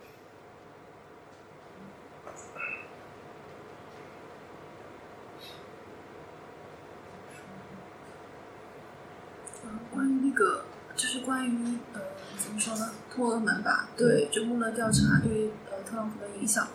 呃，我想问就是，呃，因为其实我们从这个现就是最近嘛，从随着这个托俄门的调查的深入，我感觉好像就是他在那种国外的一些动静是很大的，做出的一些改变呢也是非常大的，呃，比如。就是比如说，呃，像那个朝鲜问题，然后他突然间就是，呃，说我要去跟小金见面，嗯，然后对中国，其实去年在访华，他访华之后，我们是开过上海的学者开过一个评估研讨会的，当时大家其实总体上是比较乐观的，觉得我们算是开局成功，然后也稳住了美国，稳住了特朗普。今后应该是在经贸方面会就是稍微会比较平稳。说 说一个不好听的话，就是大家会得出开局不成功的结论吗？就我我在二零一六年当时我在做另外一个演讲，关于那个孤立主义政策，我就对中美关系其实一直不看好。川普上台以后，就很多事情我其实我觉得我当初都。都算是预预测的比较准确，就我觉得不能光看一时一地吧。我是想比较把它放在整个历史长河或者是一个大的这个地缘背景下去考虑的时候，我就觉得中美关系问题是结构性的，不是说你买个买个几千个东西，川普就会开开心心走了，开开心心回家了那种。然后，这其实我也是觉得。中方他，假设我们真的针对某农业这个产品，我们不肯做出让步，我们大家没有想过会是什么结果？就假设川普真的输了这么多选选区，他会赖在中国吗？他会说他他会觉他不会觉得自己犯了错，他甚至不会觉得民主党干得更好，他觉得是有外部势力在干预我们，对吧？这反而更容易让美国境内产生这种同仇敌忾的这种心理状态，就像你刚刚说的，美国对中国施压力，中国可能也会更加给中国共产党提供更更多的合合法性。你中国介入美国的这个竞选，哪怕是通过外贸的方式去介入，让川普多丢了很多席位，本来他他丢二十个，然后你丢了二二十二个，他都觉得啊，整个选举搞砸了是因为中国 rigged system，是不是？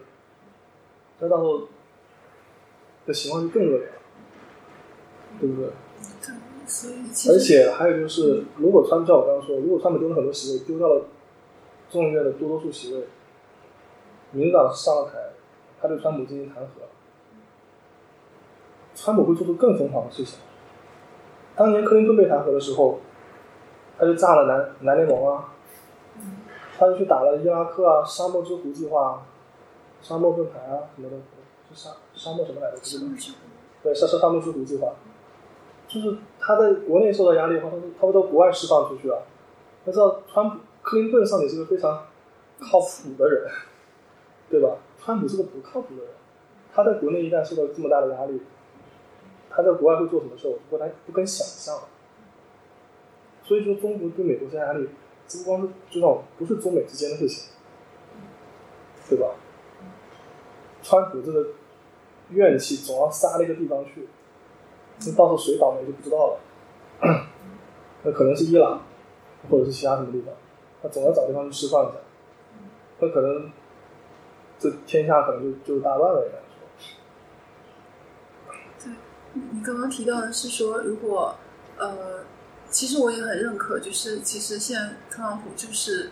他有一点转移，就是以国外的一些事情来呃争取国内的选票的这个意思。然后您刚刚提到的是说，如果呃民主党就是获得了多数席位的话，特朗普有可能会做出一些疯狂的举动。但其实我比较就如果他被弹劾的话，对，他会他会更加往外走。克林顿当年不是这样吗？对对对，然后你看当年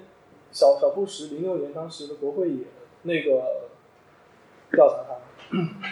当时不是有一个 CIA 的探员的那个身份被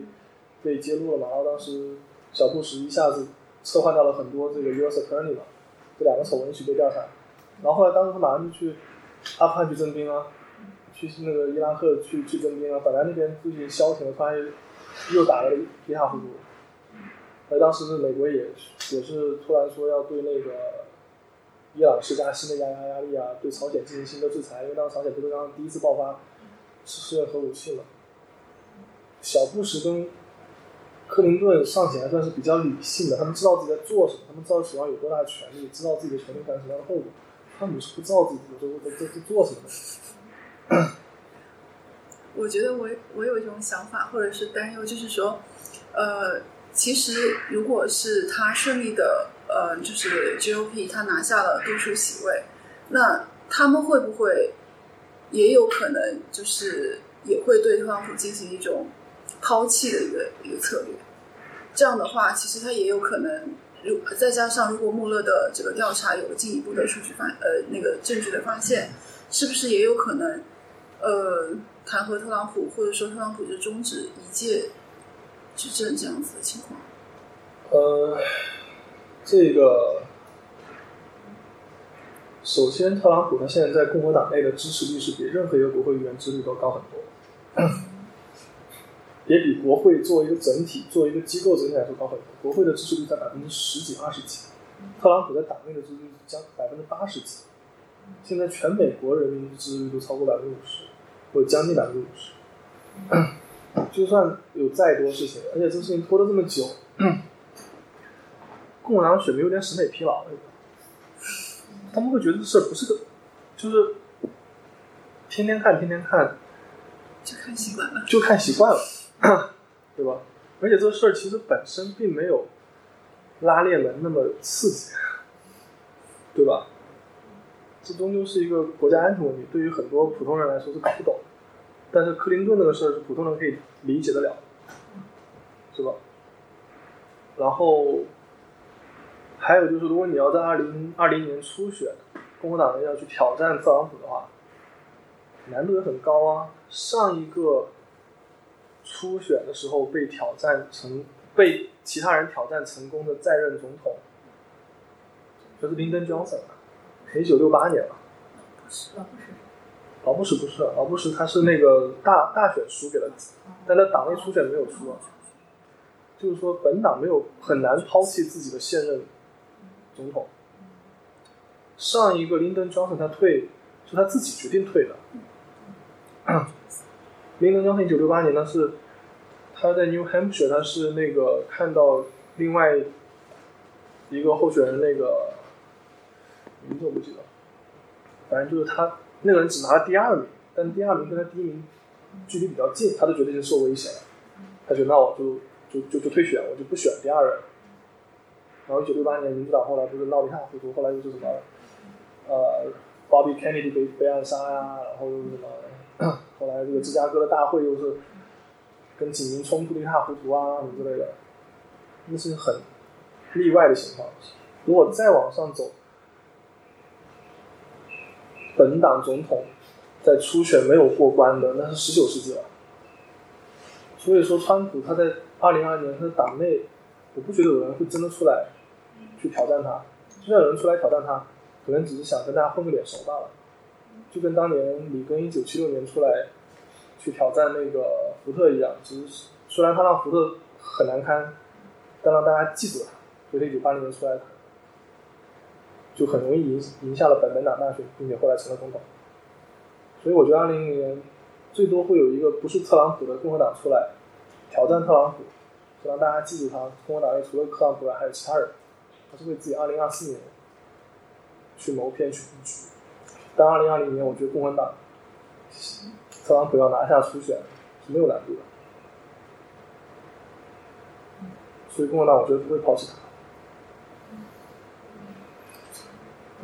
我有两个问题，就第一个问题就是你说到中美关系是一个结构性的问题，然后也回归历史的过程中，其实也能发现中美之间的这种认识的错判其实是一直存在的。就国共时期，可能美国对于中国就是过度不重视，所以它只是从技术的角度去考虑，然后到就是。呃，到现在我的一个感觉是说，中国方面其实一直是希望给中美之间下一个大框架，包括这个中美新型大国关系。虽然说的只是中美之间的事情，但是背后还是有一个就制定秩序的思路在里面。就是我们不仅仅只是跟美国谈一个具体的贸易上的制度的问题，我们是希望，就某种程度上也是一个就是呃 rule based 的这个 order 的问题。但是一个情况就是，中国这方面是可以保证。我们制定一个长期的战略或者长期的规划，我们执行下去。但是美国一个是它国内政治的问题，另外一个是特朗普现在就是我们没有一个可以跟美国谈这种构建秩序的一个人或者一个团队或者整体的这样东西存在。然后我觉得这会不会是一个比较大的问题，或者是说中美之间解决这个结构性的问题，最终是不是要回到这种秩序谈判的这个就是？轨道上来，因为像呃，我觉得秩序这种东西不是谈出来的，是双方摩擦出来的，是双方不断试探对方底线试探出来。比如像美苏的关系，他们也没有谈啊这块地方是你的，那个地方是我的，或者是就是我们可以看到雅尔塔体系从中国统一的那一刻开始就已经就崩塌了，对吧？中国的统一其实本身就对雅尔塔体系的一个重大挑战，就很多事情不是你可以。嘴巴上谈出来的很多事情是现实生活中发展出来的，像朝鲜问题、像越南问题，都不是，这都是雅尔塔体系本来所不能容忍发生的事情，对吧？所以我觉得，首先这不是谈的事情，就是大家现在这种磕磕碰碰都是正常的，磕磕碰碰其实就是在一个构建秩序的过程，就大家知道对方的底线在哪里，或者知道，或者说你捅他一刀，然后他。他他他他他对你喊疼了，我叫你说不要，那我那我再再回捅你一刀，他觉得哦，我这回捅他这个地方，他才会会回击我，那，下次不会再捅这了。所以这个秩序的构建，绝大多数时候是这样构建出来的。像联合国啊，或者是国联这种情况，反而是历史上很罕见的时候。但你也不想打第二次世界大战以后大家在讨论这个事情，对吧？然后还有就刚刚你说这个，呃，美国政策延续性的问题。就是还是回到刚刚美苏作为例子吧，苏联的每一任总总书记在任时间都比美国总统长，但美国的总体秩序、冷战的这个战略是很有延续性的，他不会因为换了个总统，他当然小的上会不一样，但总体思路是没有太大变化。就美国，我觉得它延续性的一个。重点是第一，外界的压力要够大，就对外外界的这个来来自外界的地缘政治挑战的压力要够大，要出现像苏联或者中国这样的这种所谓的全社会对抗型的这种对手出现，他们国内就很容易会团团结起来。像我之前我在武汉大学做那个政治极化的时候，就是美国在六七十年代以前，他们内部的这个政策或者是观点立场是很接近的，虽然是两。两个党，在那之后才开始分道扬镳。从六零年、六六八年、七七二年才开始分道扬镳。然后另外一个就是美国这个，虽然总统是在不断的变化的，但美国的官僚体系很稳定。像特朗普这样会把这官僚体系这样肢解的总统不多见。像之前虽然总统换了这么多，但国务院、国防部的这些职业官僚。可以干干三四十年，然后总统也很听他们的建议，会听他们的报告，对吧？就所谓的 deep state，不管什么总统上来，一定程度的延续性是有的，不是说百分之百每个人都是一模一样的，那肯定是不一样。每个总统带来自己的特点进来，带来自己的不同的视角进来。但是官僚体系是很稳定。然后在外外界压力下，两两党之间的合作是可以预期的。你现在斗得这么厉害，两党斗这么厉害，某种程度上是因为外界压力不够大。中国对美国构成压力没有当年苏联构成压力那么大，所以两党才有时间去撕逼。就是，就是感觉你刚刚提到美国，就是这三种外交战略，但是实际上就美国的行为来看，它并没有完全的贯彻它是就做的做出的这样的设想。就比如说收缩国内，但他现在其实，在国国际事务上还是投入了很多的精力。就是对啊，就是我刚刚说，就是做不到他的战略设想。就是呃，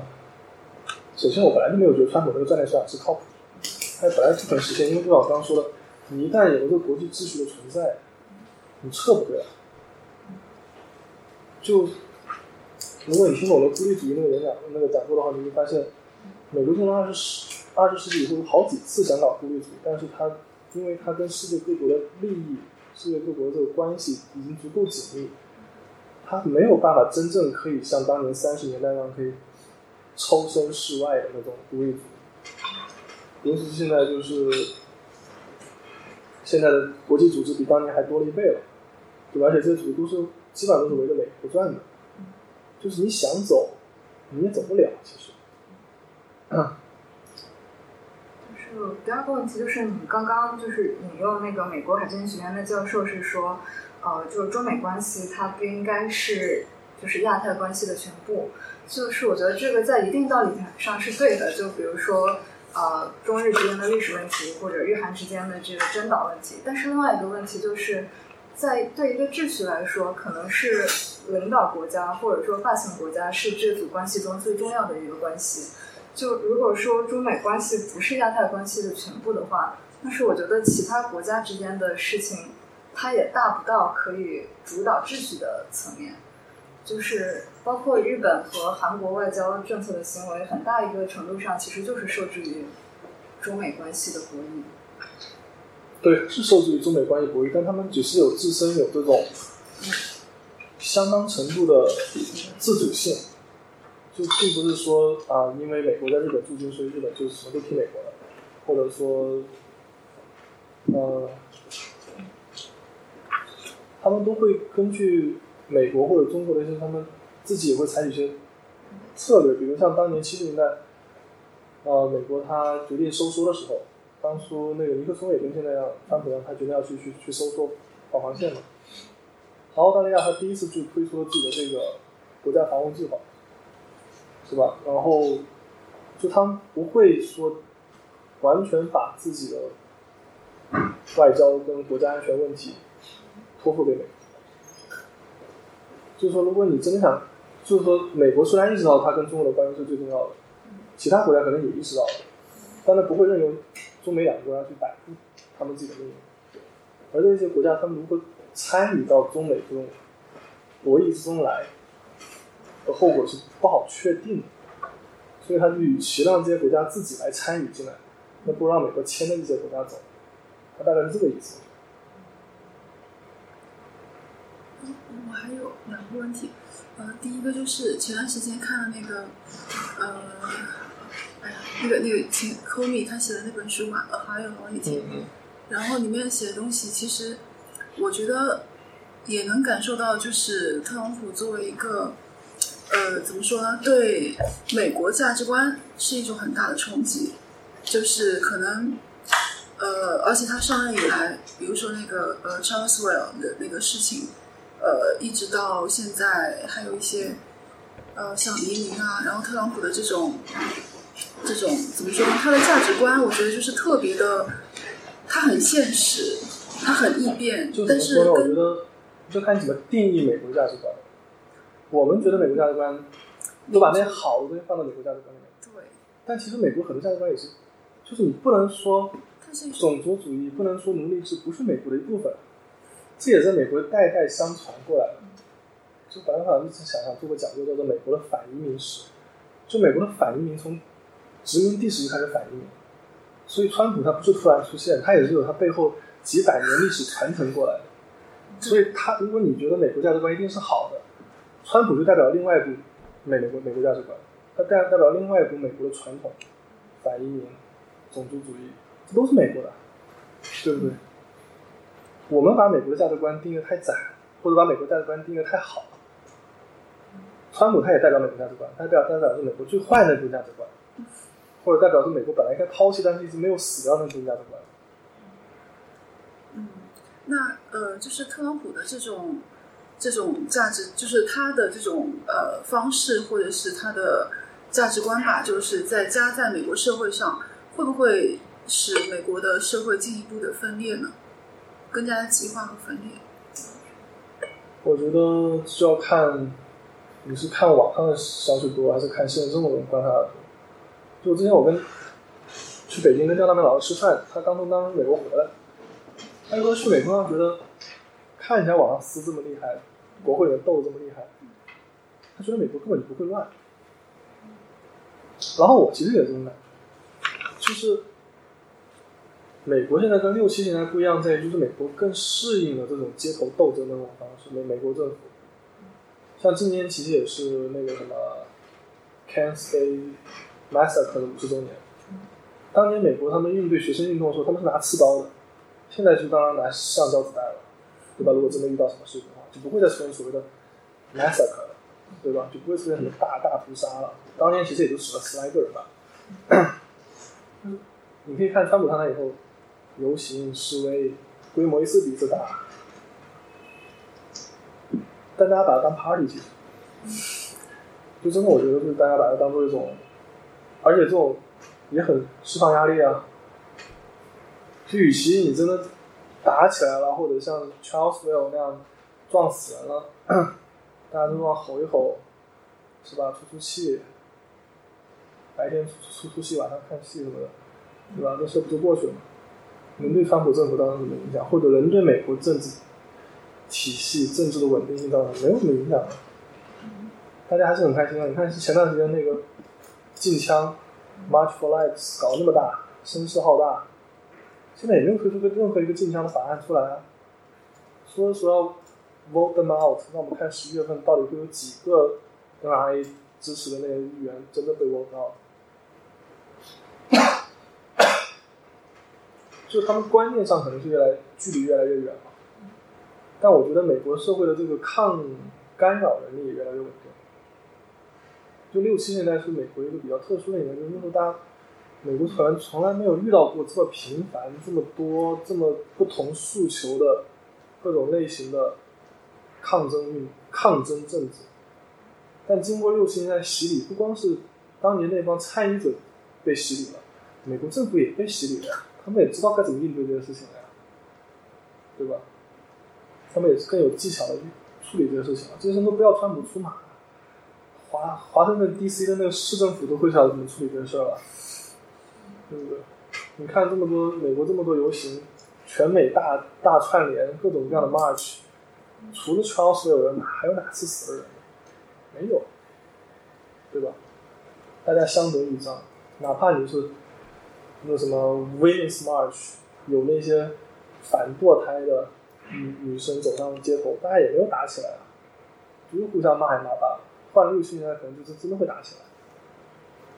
所以我觉得，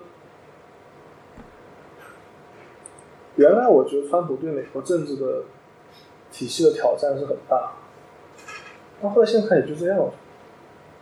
就他更多的是毒害了这个这个政治的这个 discourse，就大家更不要脸了。你可以看共和党这些未来议员候选人是一个比一个不要脸，但政治体制，我觉得算是经历了这个，算是挺过了这个压力测试吧。就你看没出什么事儿，他上来一年多来，看起来好像到到处都是废反明明废反明天的样子，但其实真的没有闹出什么事儿来。其实是不是可以理解为？我觉得在某种程度上，是不是 Trump 的当选也给一些美国的社会，其实刚刚你也讲到，有一些像种族冲突啊，有一些政治正确，它其实从来都没有消失，它只是被那种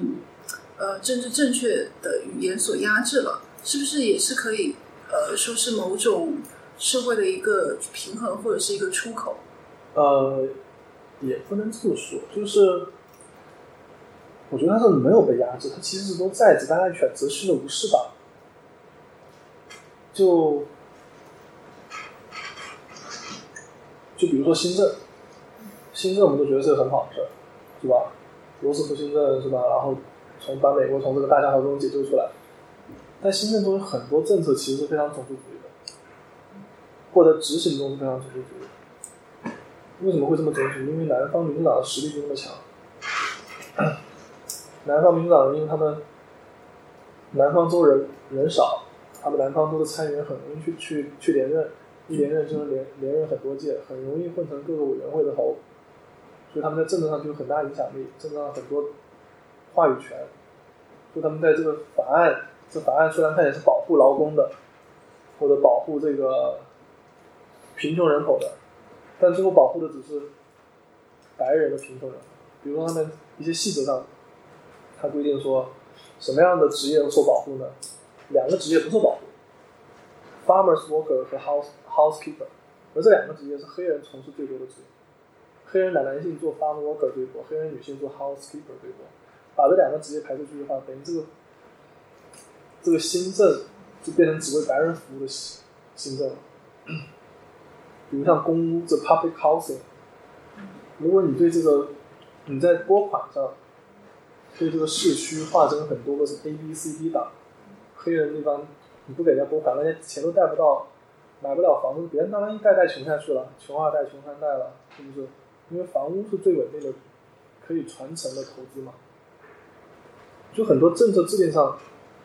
开始这个种族主义都在，只是大家被这种宣传。非历史教科书的简单的话语给忽悠，不说忽悠吧，就是一般历史教科书也不会讲那么细，对吧？大家肯定讲的是重点，肯定讲的啊，拯救了资本主义，是吧？但具体细节上不会说这么多，就是问题其实一直都在，只是一般人不会去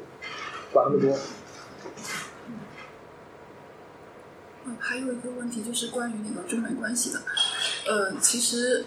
呃，刚刚你也讲到了，就是有三种，主要是三种力量嘛。其实我觉得转变最大的还是商界对中国的态度，就是以九十年代，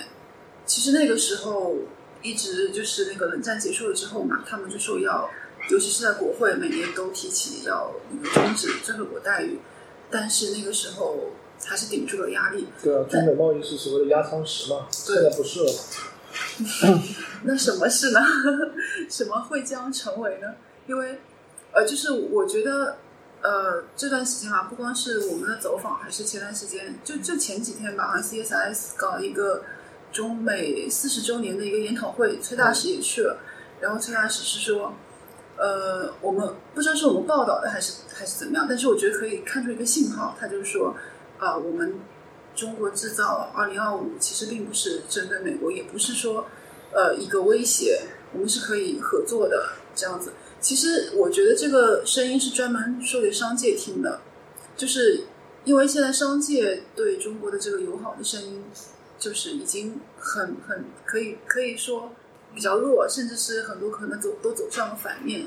这样其实。对这个中美关系的压舱石的作用，这个经贸关系也是有很大的影响的。呃，我现在有听，就是接触那个美方智库的人嘛，一方面有的人说，呃，经贸已经不是中美之间的压舱石的作用了，但是另外一方面，有的智库的专家就说，呃，因为中美之间的这个这个这个基本面，其实那个尤其是在经济方面交融的很多。如果说经济不是压舱石，那还什么石呢？所以，你你怎么看中美关系的这个走向？我们不经常说中美是种夫妻关系嘛？夫妻，当然这个钱是放在一起的，共同账户是吧？当然各方面的经济，但不代表说夫妻关系一定是好，对吧？也不代表说是夫妻不会离婚，是吧？钱放在一起，共同的房子、共同的孩子、共同的财产。那也不能 guarantee 什么，不能保证什么东西吧，对吧？该离婚还是很多人离婚啊，是不是？该撕逼还是撕的很厉害啊。所以我觉得，经济稳定当然是夫妻关系好的一个重要原因，是吧？贫贱夫妻百事哀。但经济好，不代表夫妻感情也一定好，这两个是没有必然关系的。然后，这个经济上，哎，我刚想说什么忘了。哎，我们先想说，但我回想想起来，对对对对对。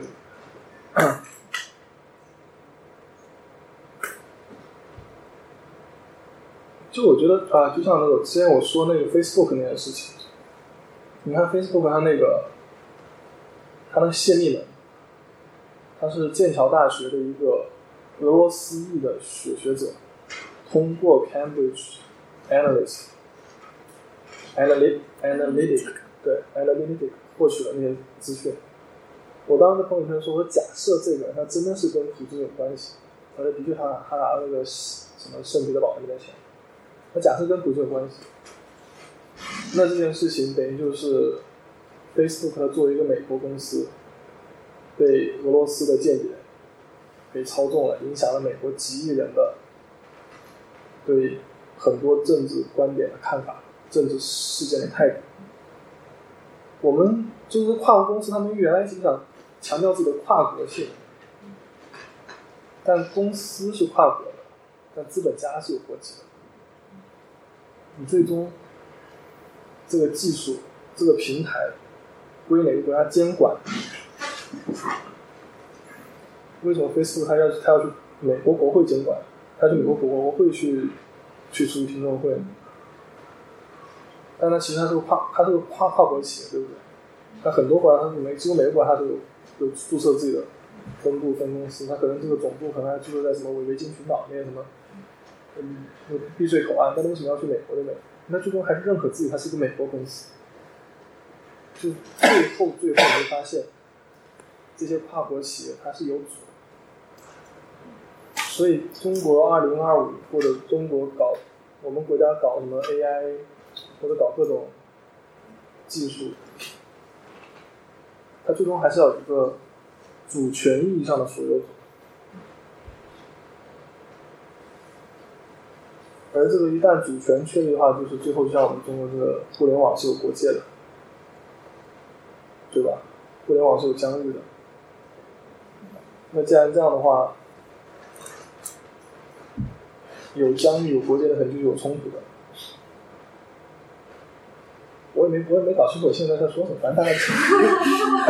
我可能回回头一看我的朋友圈，我可能不太一反正我就觉得。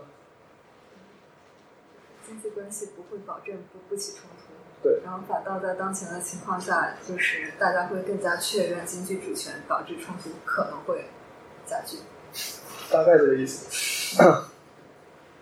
李老师，我有个问题，就是因为您是研究那个少数族裔的那一块，然后想就是问一下，就现在就是特朗普已经执政这么长时间了，美国的这种少数族裔的话，他们是怎么看待特朗普的内政外交？大多数人其实不关心外外交问题，不管是多数族裔还是少数族裔，美国人总体来说就是对外界事务的不是特别特别关注的这么一个国家，这么一个特殊的人群。嗯然后国内问题嘛，我觉得他们一开始对川普就没有抱太多希望吧。而且川普上台以后，就是我们也知道他在国会受到很多阻挠，他其实也就真正也就通过了一个减税法案。减税法案至少就短期来说，大家每个人都是少交了那么一两千块钱的。所以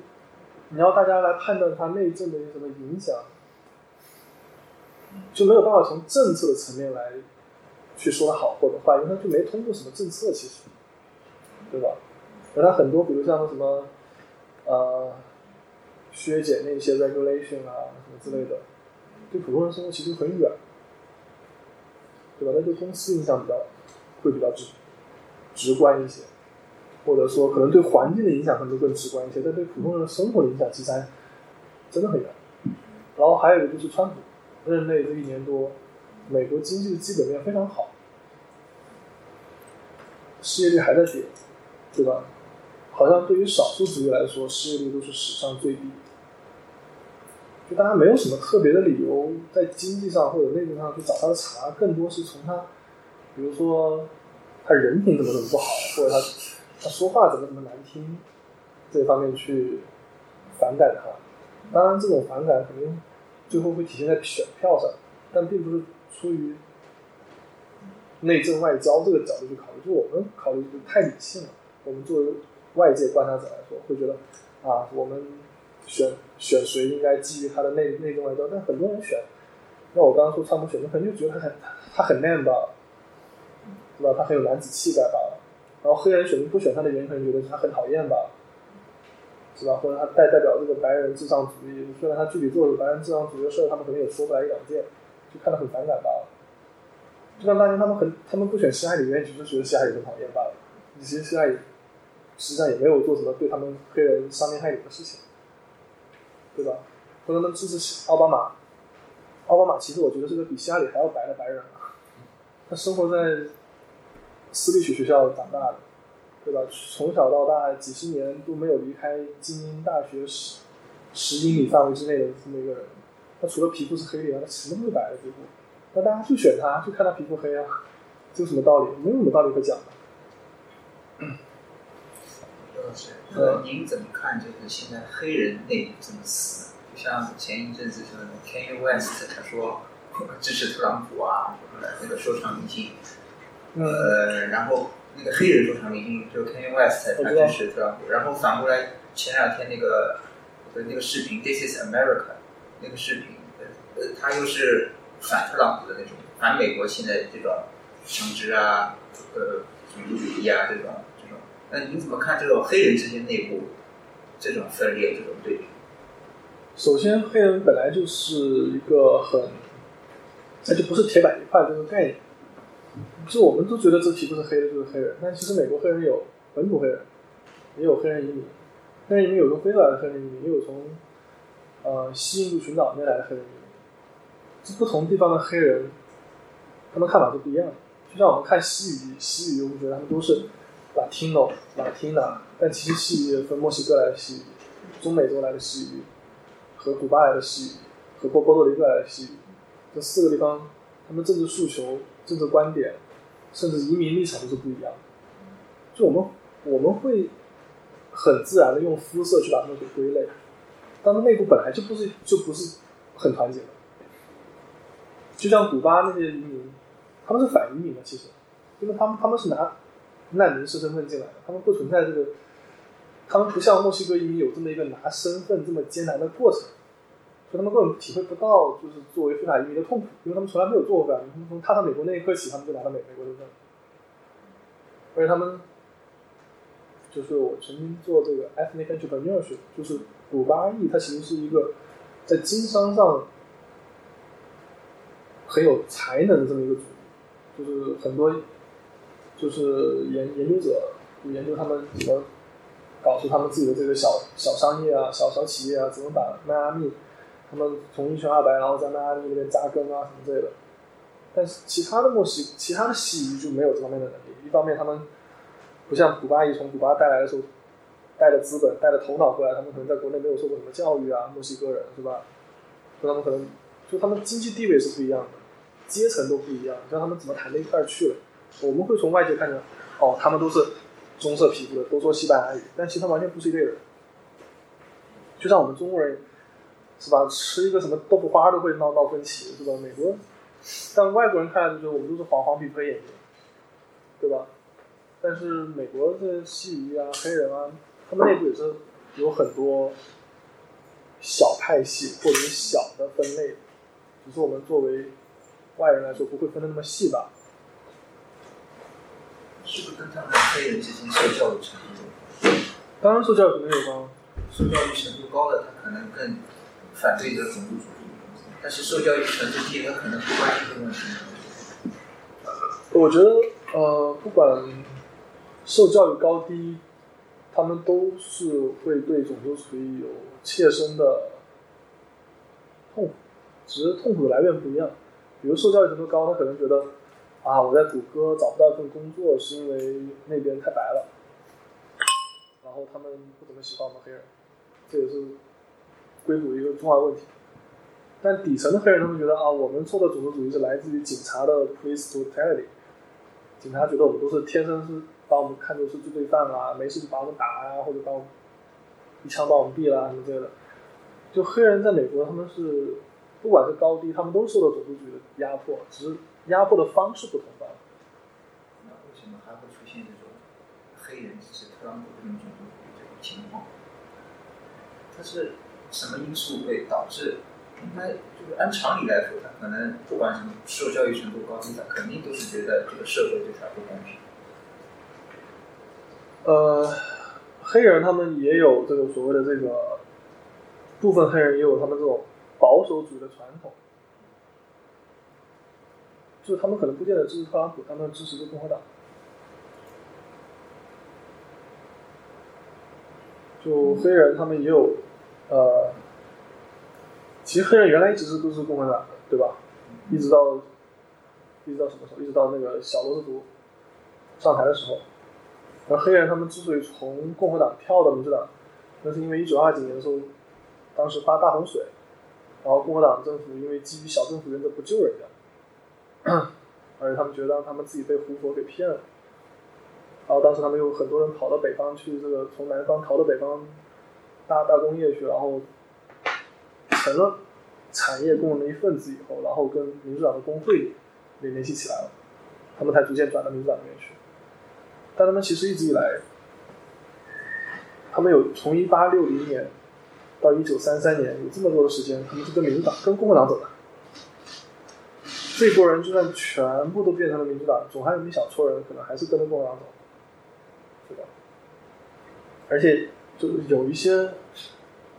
个别的黑人，他们可能靠自身努力突破层层枷锁，然后混的。混得非常好了，他们会觉得就是他们自己保守主义的这个，呃，人生价值观起到的作用。比如像我们知道这个美国这个住建部长，跟现在那个谁，啊，那个黑人叫什么名字？你不记得了？那个医生来着？啊，啊，对，Ben Carson 是吧？他就是从贫民窟出来的，然后一路开了挂的，然后后来 从耶鲁医学院毕业，是吧？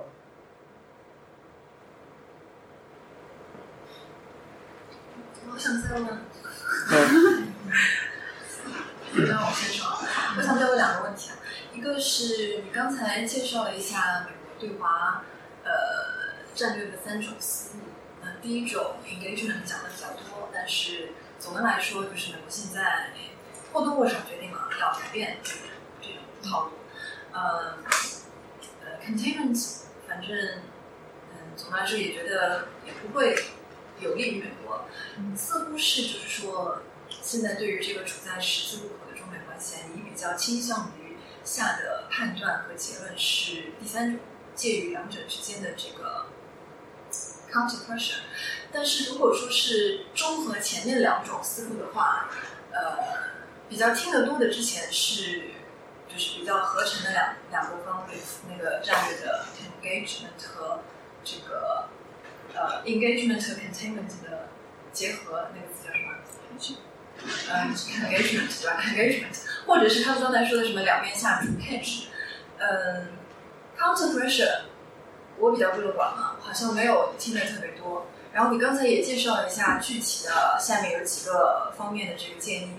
呃，我不是很没有特别听出来，就是说它和前面两种提法和概念本质上的差别在哪？里？就是说它的它本质上差别就是它。他觉得，呃，就中国这几十年来做的事情，其实是一种对美国底线的试探。然后很多时候，美国没有守住底线。比如说，在商业利益面前，美国经常会放弃在人人人人权上的这个要求，或者在劳工利益上，就是会觉得啊，算了算了，就是我。说两句就拉倒，但是不会真的去要求中国去做什么，或者是要求中国就是哪怕拿出什么实质性的行动过来。表面上美国好像是一直都在提人权，年年都有人权报告，但其实并没有给中国造成什么压力。就是他觉得美国过去跟中国的这个 engagement 退让的太多，底线纷纷都失守，然后现在就是觉得要合乎比例的应对中国的这种挑这种试探，就比如说中国要去建个岛，美国马上就第一出来去反对，然后马上要去派这个船去去巡航，马上要去让这周围的国家也去加入这个申诉的道到到中来，要一起去到海牙去起诉中国什么之类的。过去美国这些事做的不够多，他觉得，所以才让中国一步步的挑战了这个美国的这个构建的亚太秩序。听下来是不是 counter pressure 要比 engagement 还要更强硬，还要更呃叫怎么说？engagement，他说的 engagement 跟当年对付苏联的那种 engagement，就我们当年美国对我们的 engagement，我觉得就程度跟烈度来说，都都和美苏争霸的那种 con t a i n m e n t 是不同层次的。就虽然我们都可以都可以认为是对中国的围堵，是吧？什么第一岛链、第二岛链什么之类的，但美国的岛链更多的是一种被动防御式的 containment，而当年美国对苏联的这种 containment 是，就不光是积极应对式的，就是甚至是直接干预到他们苏联内部的什么内部事务啊，或者东欧内内部事务啊，或者是呃双方在亚非拉地区争夺的很激烈啊，或者是为了反对什么 某个国家的什么左派上台，他甚至要出钱让右派的什么叛乱分子去颠覆自己民选上来的左派政府啊，这个是美国概念中的围堵。就我们的围堵，在美国看来，它不叫围堵，就觉得他觉得我的这个秩序本身就是这么构建的，在没有中国的时候，我就已经有第一岛链、第二岛链，这不是针对你，就它本来就已经有这些东西在了。美国它在亚太经营，就像我说，从十九世纪、十八世纪开始经营整个亚太地区。他买下阿拉斯加不是为了针对中国，他颠覆夏威夷王国也不是为了针对中国，他抢了菲律宾也不是为了针对中国，只是中国后来正好落入这个圈子了，他就觉得，他就觉得不是唯独你，是我本来我的这帮地盘就这么大，对吧？你说美国跟西班牙抢菲律宾的时候，中国根本没有没有事儿，没跟跟跟中国没关系。当时第一个感觉到威胁的是日本，他觉得美国踏入了他日本在西太平洋的这个势力范围，他把菲律宾抢下来以后，但我们现在崛起以后，我们觉得啊，这是对我们中国的围堵。但其实美国构建这些防御网的时候，并不是针对的中国，他是花了一百多年的时间，逐渐把这个圈子给拉起来。像什么塞班岛啊，什么这原来是德国的殖民地，一战以后委托给了美国，这都不是美国自己要来的，对吧？可我们现在不能说，就我们现在会，像我刚刚说，我们的历史观就会有这种用现在的观点去看以前。但美国在构建这个网络的时候，至少一开始不是针对中国，它一开始可能针对的是日本，或者针针对的是当当时的沙俄，甚至可能针对的是英国。只是后来这些在亚太地区的这些玩家一个二个都没有，然后我们觉得这是对我们这是第一，这针对中国的第一岛链，针对中国的第二岛链，但其实岛链早就有了，是吧？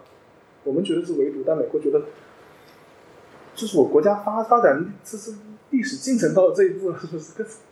是吧？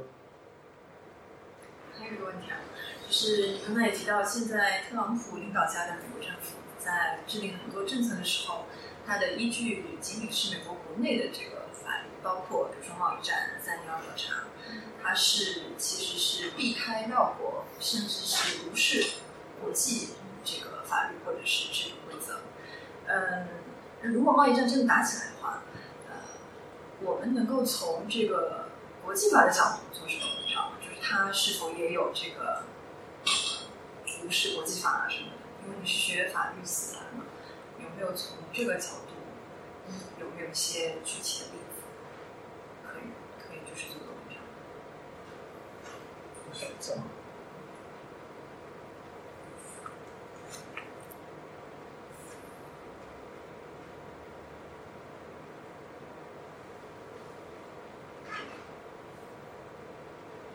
我觉得就多边框架来说，呃，并没有什么真正的办法，所以最后还只是双边的问题。在 WTO 体系里面可以，只是美国不愿意在 WTO 的框架。就前两天美国 WTO 还有一个案子，当时他还说那个，他当时怎么说啊？他说这个 WTO 这个上诉机上诉那个中文叫什么？反正上诉机构吧，就是因为你第一轮以后谈谈完以后，大家不同意还可以继续去上诉嘛？WTO 有个这个上诉机制嘛。他觉得上诉机制里面，他的那个出台那些判决，已经超出了当年他们 WTO 各国所同意的范畴。这个我不知道你们作为非法人怎么理解，就是比如说，嗯，美美国宪法就那么短短的几个 article 罢了，然后二十几个这个修正案，但是美国高院做出的宪法的判决是有五百多次。而这些东西其实当年美国签订这个宪法的国父们所不知道的，甚至可能是不同意的。如果他们还活着的话，现在美国就觉得 WTO 这个协议一九九三年成立的时候，通过这个乌拉圭谈判形成的时候，我们当年只同意了 A、B、C、D、E，但你说 WTO 这个上诉机构，后来又出现了 E、F、G、H、I、J、K，那凭什么我听从你这么一个？没有经过多方协议所产生的国际法，你这些国际法并没有一百九十个国家最后谈谈出来的结果，是你这么一些非民选的 WTO 的法官们所制定出来的法律。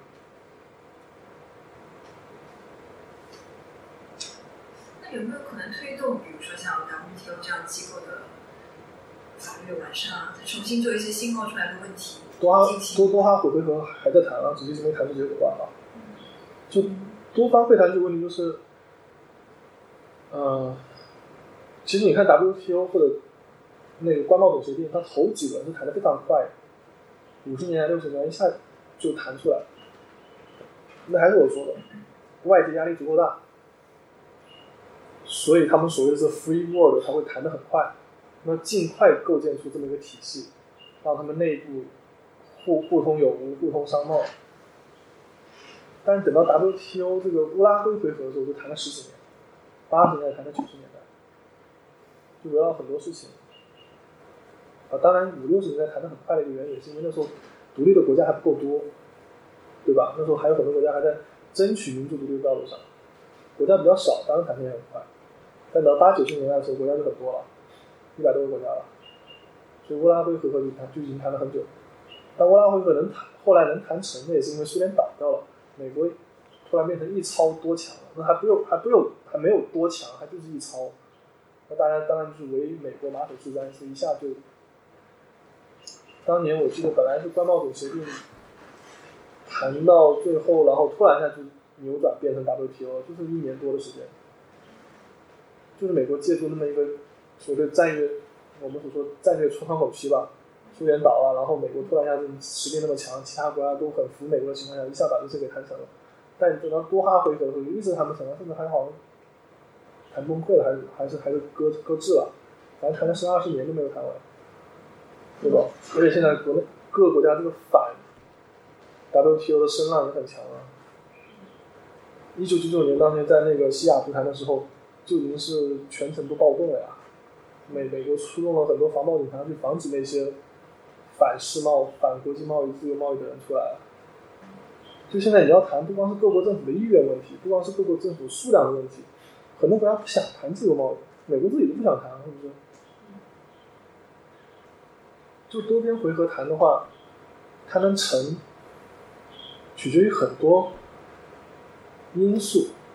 所以我觉得现在 WTO 要再推行下去的话呢，不是中国跟美国两个国家谈好，这事就能推推推推动得了。你看英国现在他自己都都脱欧了，对吧？然后欧洲还有很多国家，东欧那些国家，什么匈牙利啊，什么奥地利啊，什么，他们都变成很民族主义国家了，很很反欧盟的那种。我现在整个这个全世界的这个情绪都不对。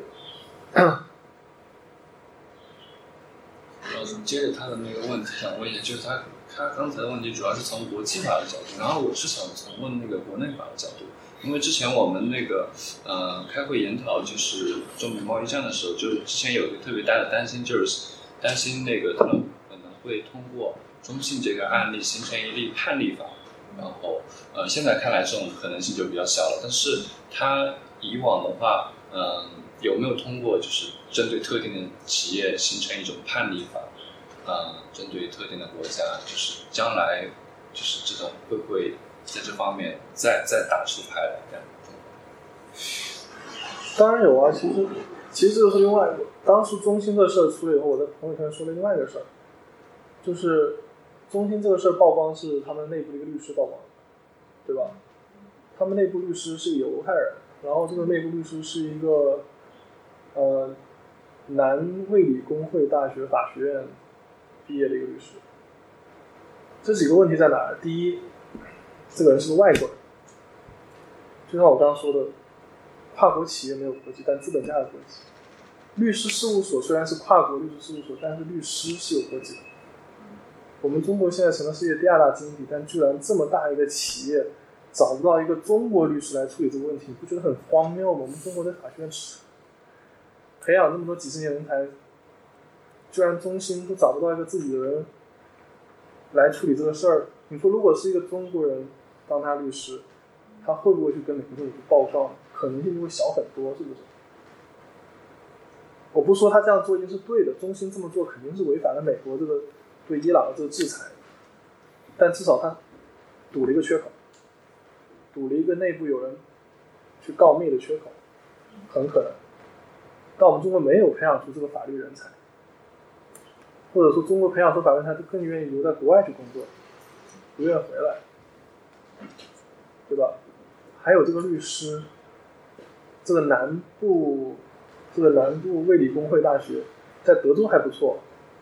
但他能处理这么大一个世界第四大通信集团，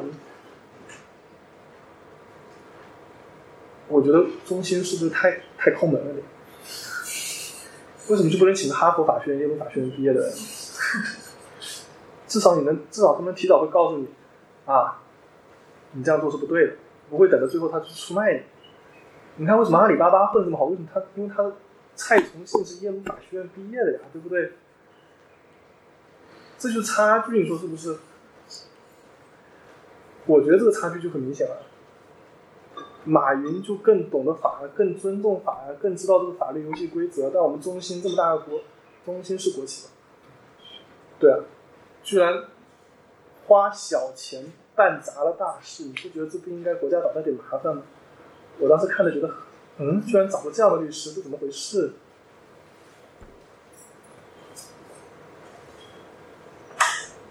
然后就是回到你这个判例法的问题，实际上有很多公司，他的案子有判例法，呃，但现在这个中兴这个事，他是最后他认罪了，对吧？他是在那个美国这个德州的这个某个。地区法院他认了罪，他认了罪的话，这个就没有形成一个判例法，因为法官没有就这个事情做出裁决，是他们自己内部控辩双方达成的交易，对吧？法院就没有介入这个事情，就没有形成一个判例。但他这个事情，这个这个事情在法司法体系没有形成判例，但在行政机构里面会成为以后。比如说商务部或者是司法部处理同类型问题主要参考的这么一个依据，不说这个依据是一个一定要遵守的法律依据，但至少是一个行动指南一样的事情。他们会知道啊，可能有其他中国企业会做类似的事情，或者会为其他以后未来的司法部律师去提供破案的线索或者思路。然后我之前曾经写过一篇叫做《如何优雅的干涉美国内政》，里面我曾经讲过，我们应该积极的去打官司。中国企业他不打官司的主要原因就是怕被其他企业扶一歪的，觉得我我打了官司，然后便宜了我的其他中国来的竞争对手，他们没有花一分钱打官司，然后还沾了我的光，是吧？然后人人都不打官司，然后大家一起吃亏。我觉得你们有钱去支持这个芯片产业，搞个芯片基金，能不能国家出点钱搞个法律援助基金，支持企业打官司？我觉得影响更深远了，其实也不差啊。当然，是我作为是法律的这个自私角度去考虑了，但是我觉得你出了这么基金，国家出现咨询打官司，至少可以让很多本来能去打官司的企业没有后后顾之忧，是吧？不用担心被其他人搭了便车，而且打官司的钱肯定比芯片基金的钱要少。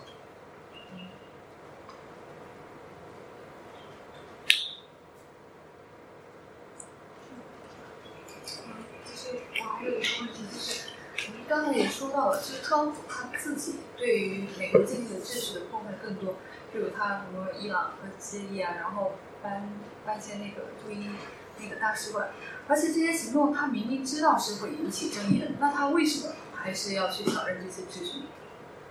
首先，他是个媒体人啊，什么样能能让上头条他他他他干什么？对吧？他就不顾这些后果嘛，就是他就是这种不顾后果，他很多人才喜欢他，就觉得他就是要这，很多人支持就是支持他，就是觉得这个现行的秩序对于美国的普通老百姓来说是不利的呀。他觉得这个现行秩序保护的是那些所谓的呃达沃斯派，对吧？是那些各个国家的精英，各个国家的 globalist。他们就是很多人选川普，就是要就是期待川普去破坏这个现行的所谓的 liberal internationalism。就川普这么做，很符合他们选民部分，至少很大一部分选民的期待。大家还觉得他兑现了他的竞选承诺呢。我们作为我们作为这个呃这个事件的当事另外一方，会觉得。啊，你们这样做，或者我作为一个政治学者，会觉得啊，你怎么能破坏这个战后秩序？但首先，为什么战后秩序不能破坏？就像我刚刚说的，雅尔塔体系建立没多久，我们中国就统一了。如果按照雅尔塔体系的方法，我们是不是应该南北分立呢？不会呀，秩序的诞生就是会被破坏的，只是被谁破坏或者怎么破坏罢了。美国、美国跟苏联都希望中国当时一南一北两个中国。但毛毛主席不答应了，蒋介石也不答应了，是不是？就像现在这个秩序，川普他要去破坏，首先他第一，他想上，他喜欢这种上上上头条的事儿；第二，他这么做还符合了相当一部分美国人的需求，甚至很多其他国家人的需求。很多其他国家可能也很希望他去破坏，比如像以色列，就希望他来破坏这个秩序，是吧？他就希望他来退退出这个伊朗核核协议，是吧？我们觉得他是在破坏。但有人觉得他破坏的对，对吧？或者像东欧那些国家，他们支持英国去退欧啊，对吧？或者当年什么法法法国总统选举时候那些，这个川普还支持马林勒庞嘞，对不？所以破坏秩序是不可避免的，就大家不要太把秩序。我觉得要挑战下自己的思维，就不能觉得这个秩序就是应该怎么怎么样。像我觉得，特朗普出现对我们一个挑战在，就是我们在这个秩序中待久了以后，也有温水煮青蛙的感觉，就是我们的应对思路也是变成 rule based。我们会觉得，或者我们会觉得美国会采取 rule based strategy，但川普最后让我们觉得，也有人不按常理出牌。美国政府不见得一定会会维护自己的战后秩序，或者是某些。这个战后秩序某些部分是可以牺牲掉的，这或许是个我们观察这个秩序，哪些秩序是核心秩序，哪些秩序是边缘秩序，哪些秩序是可以破坏掉的秩序，或者哪些秩序是可以调整的秩序，会给或者会给我们自己一些启发，我们可以在这里中再做一些调整，对吧？就像当年毛毛主席挑挑战雅尔塔体系一样，对吧？他没有觉得雅尔塔体系天生不可破坏。不容侵犯，是吧？胡志明没有觉得这个，呃，南南南北越的分治就是，就就是就是理理所应当的，对吧？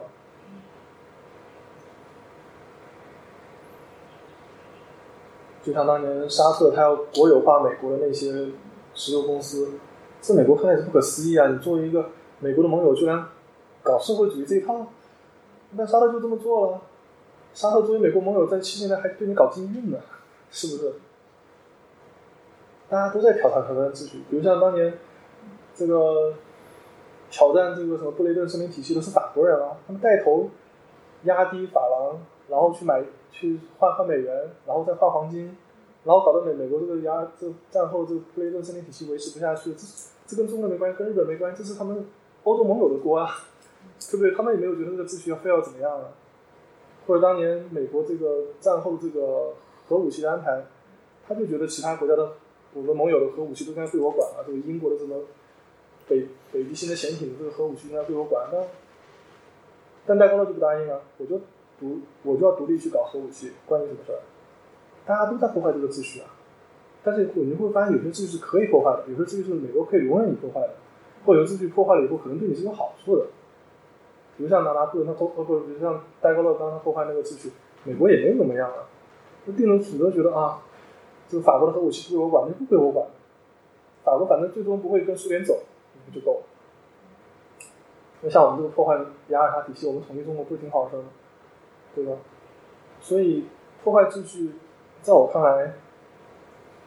是天天都在发生的事情。只是川普。做法比较密集，然后他的做法比较奇怪吧。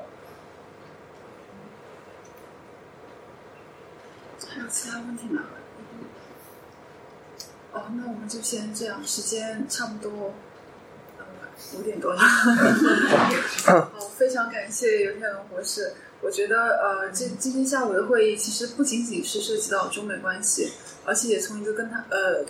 涉及到中美关系这一块，也是从一个更大的、更广的视角来给我们解读。然后呢，也从美国的这个特朗普的呃特点，以及与美国政治政体的关系来，呃，美国政治特点给我们做了很多深入的解读。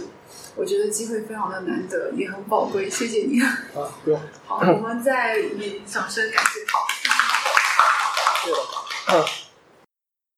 选美播客是 IPN 网络旗下的节目，我们的网址是选美点 US。我们推荐大家使用泛用型播客客户端订阅收听，这样能在第一时间收听到选美的更新。我们在微信上有公众号 IM Election，并在知识星球开设了付费读者栏目，每日更新最新最快的美国时政要闻和社科研究动态，并附有专业人士的点评分析。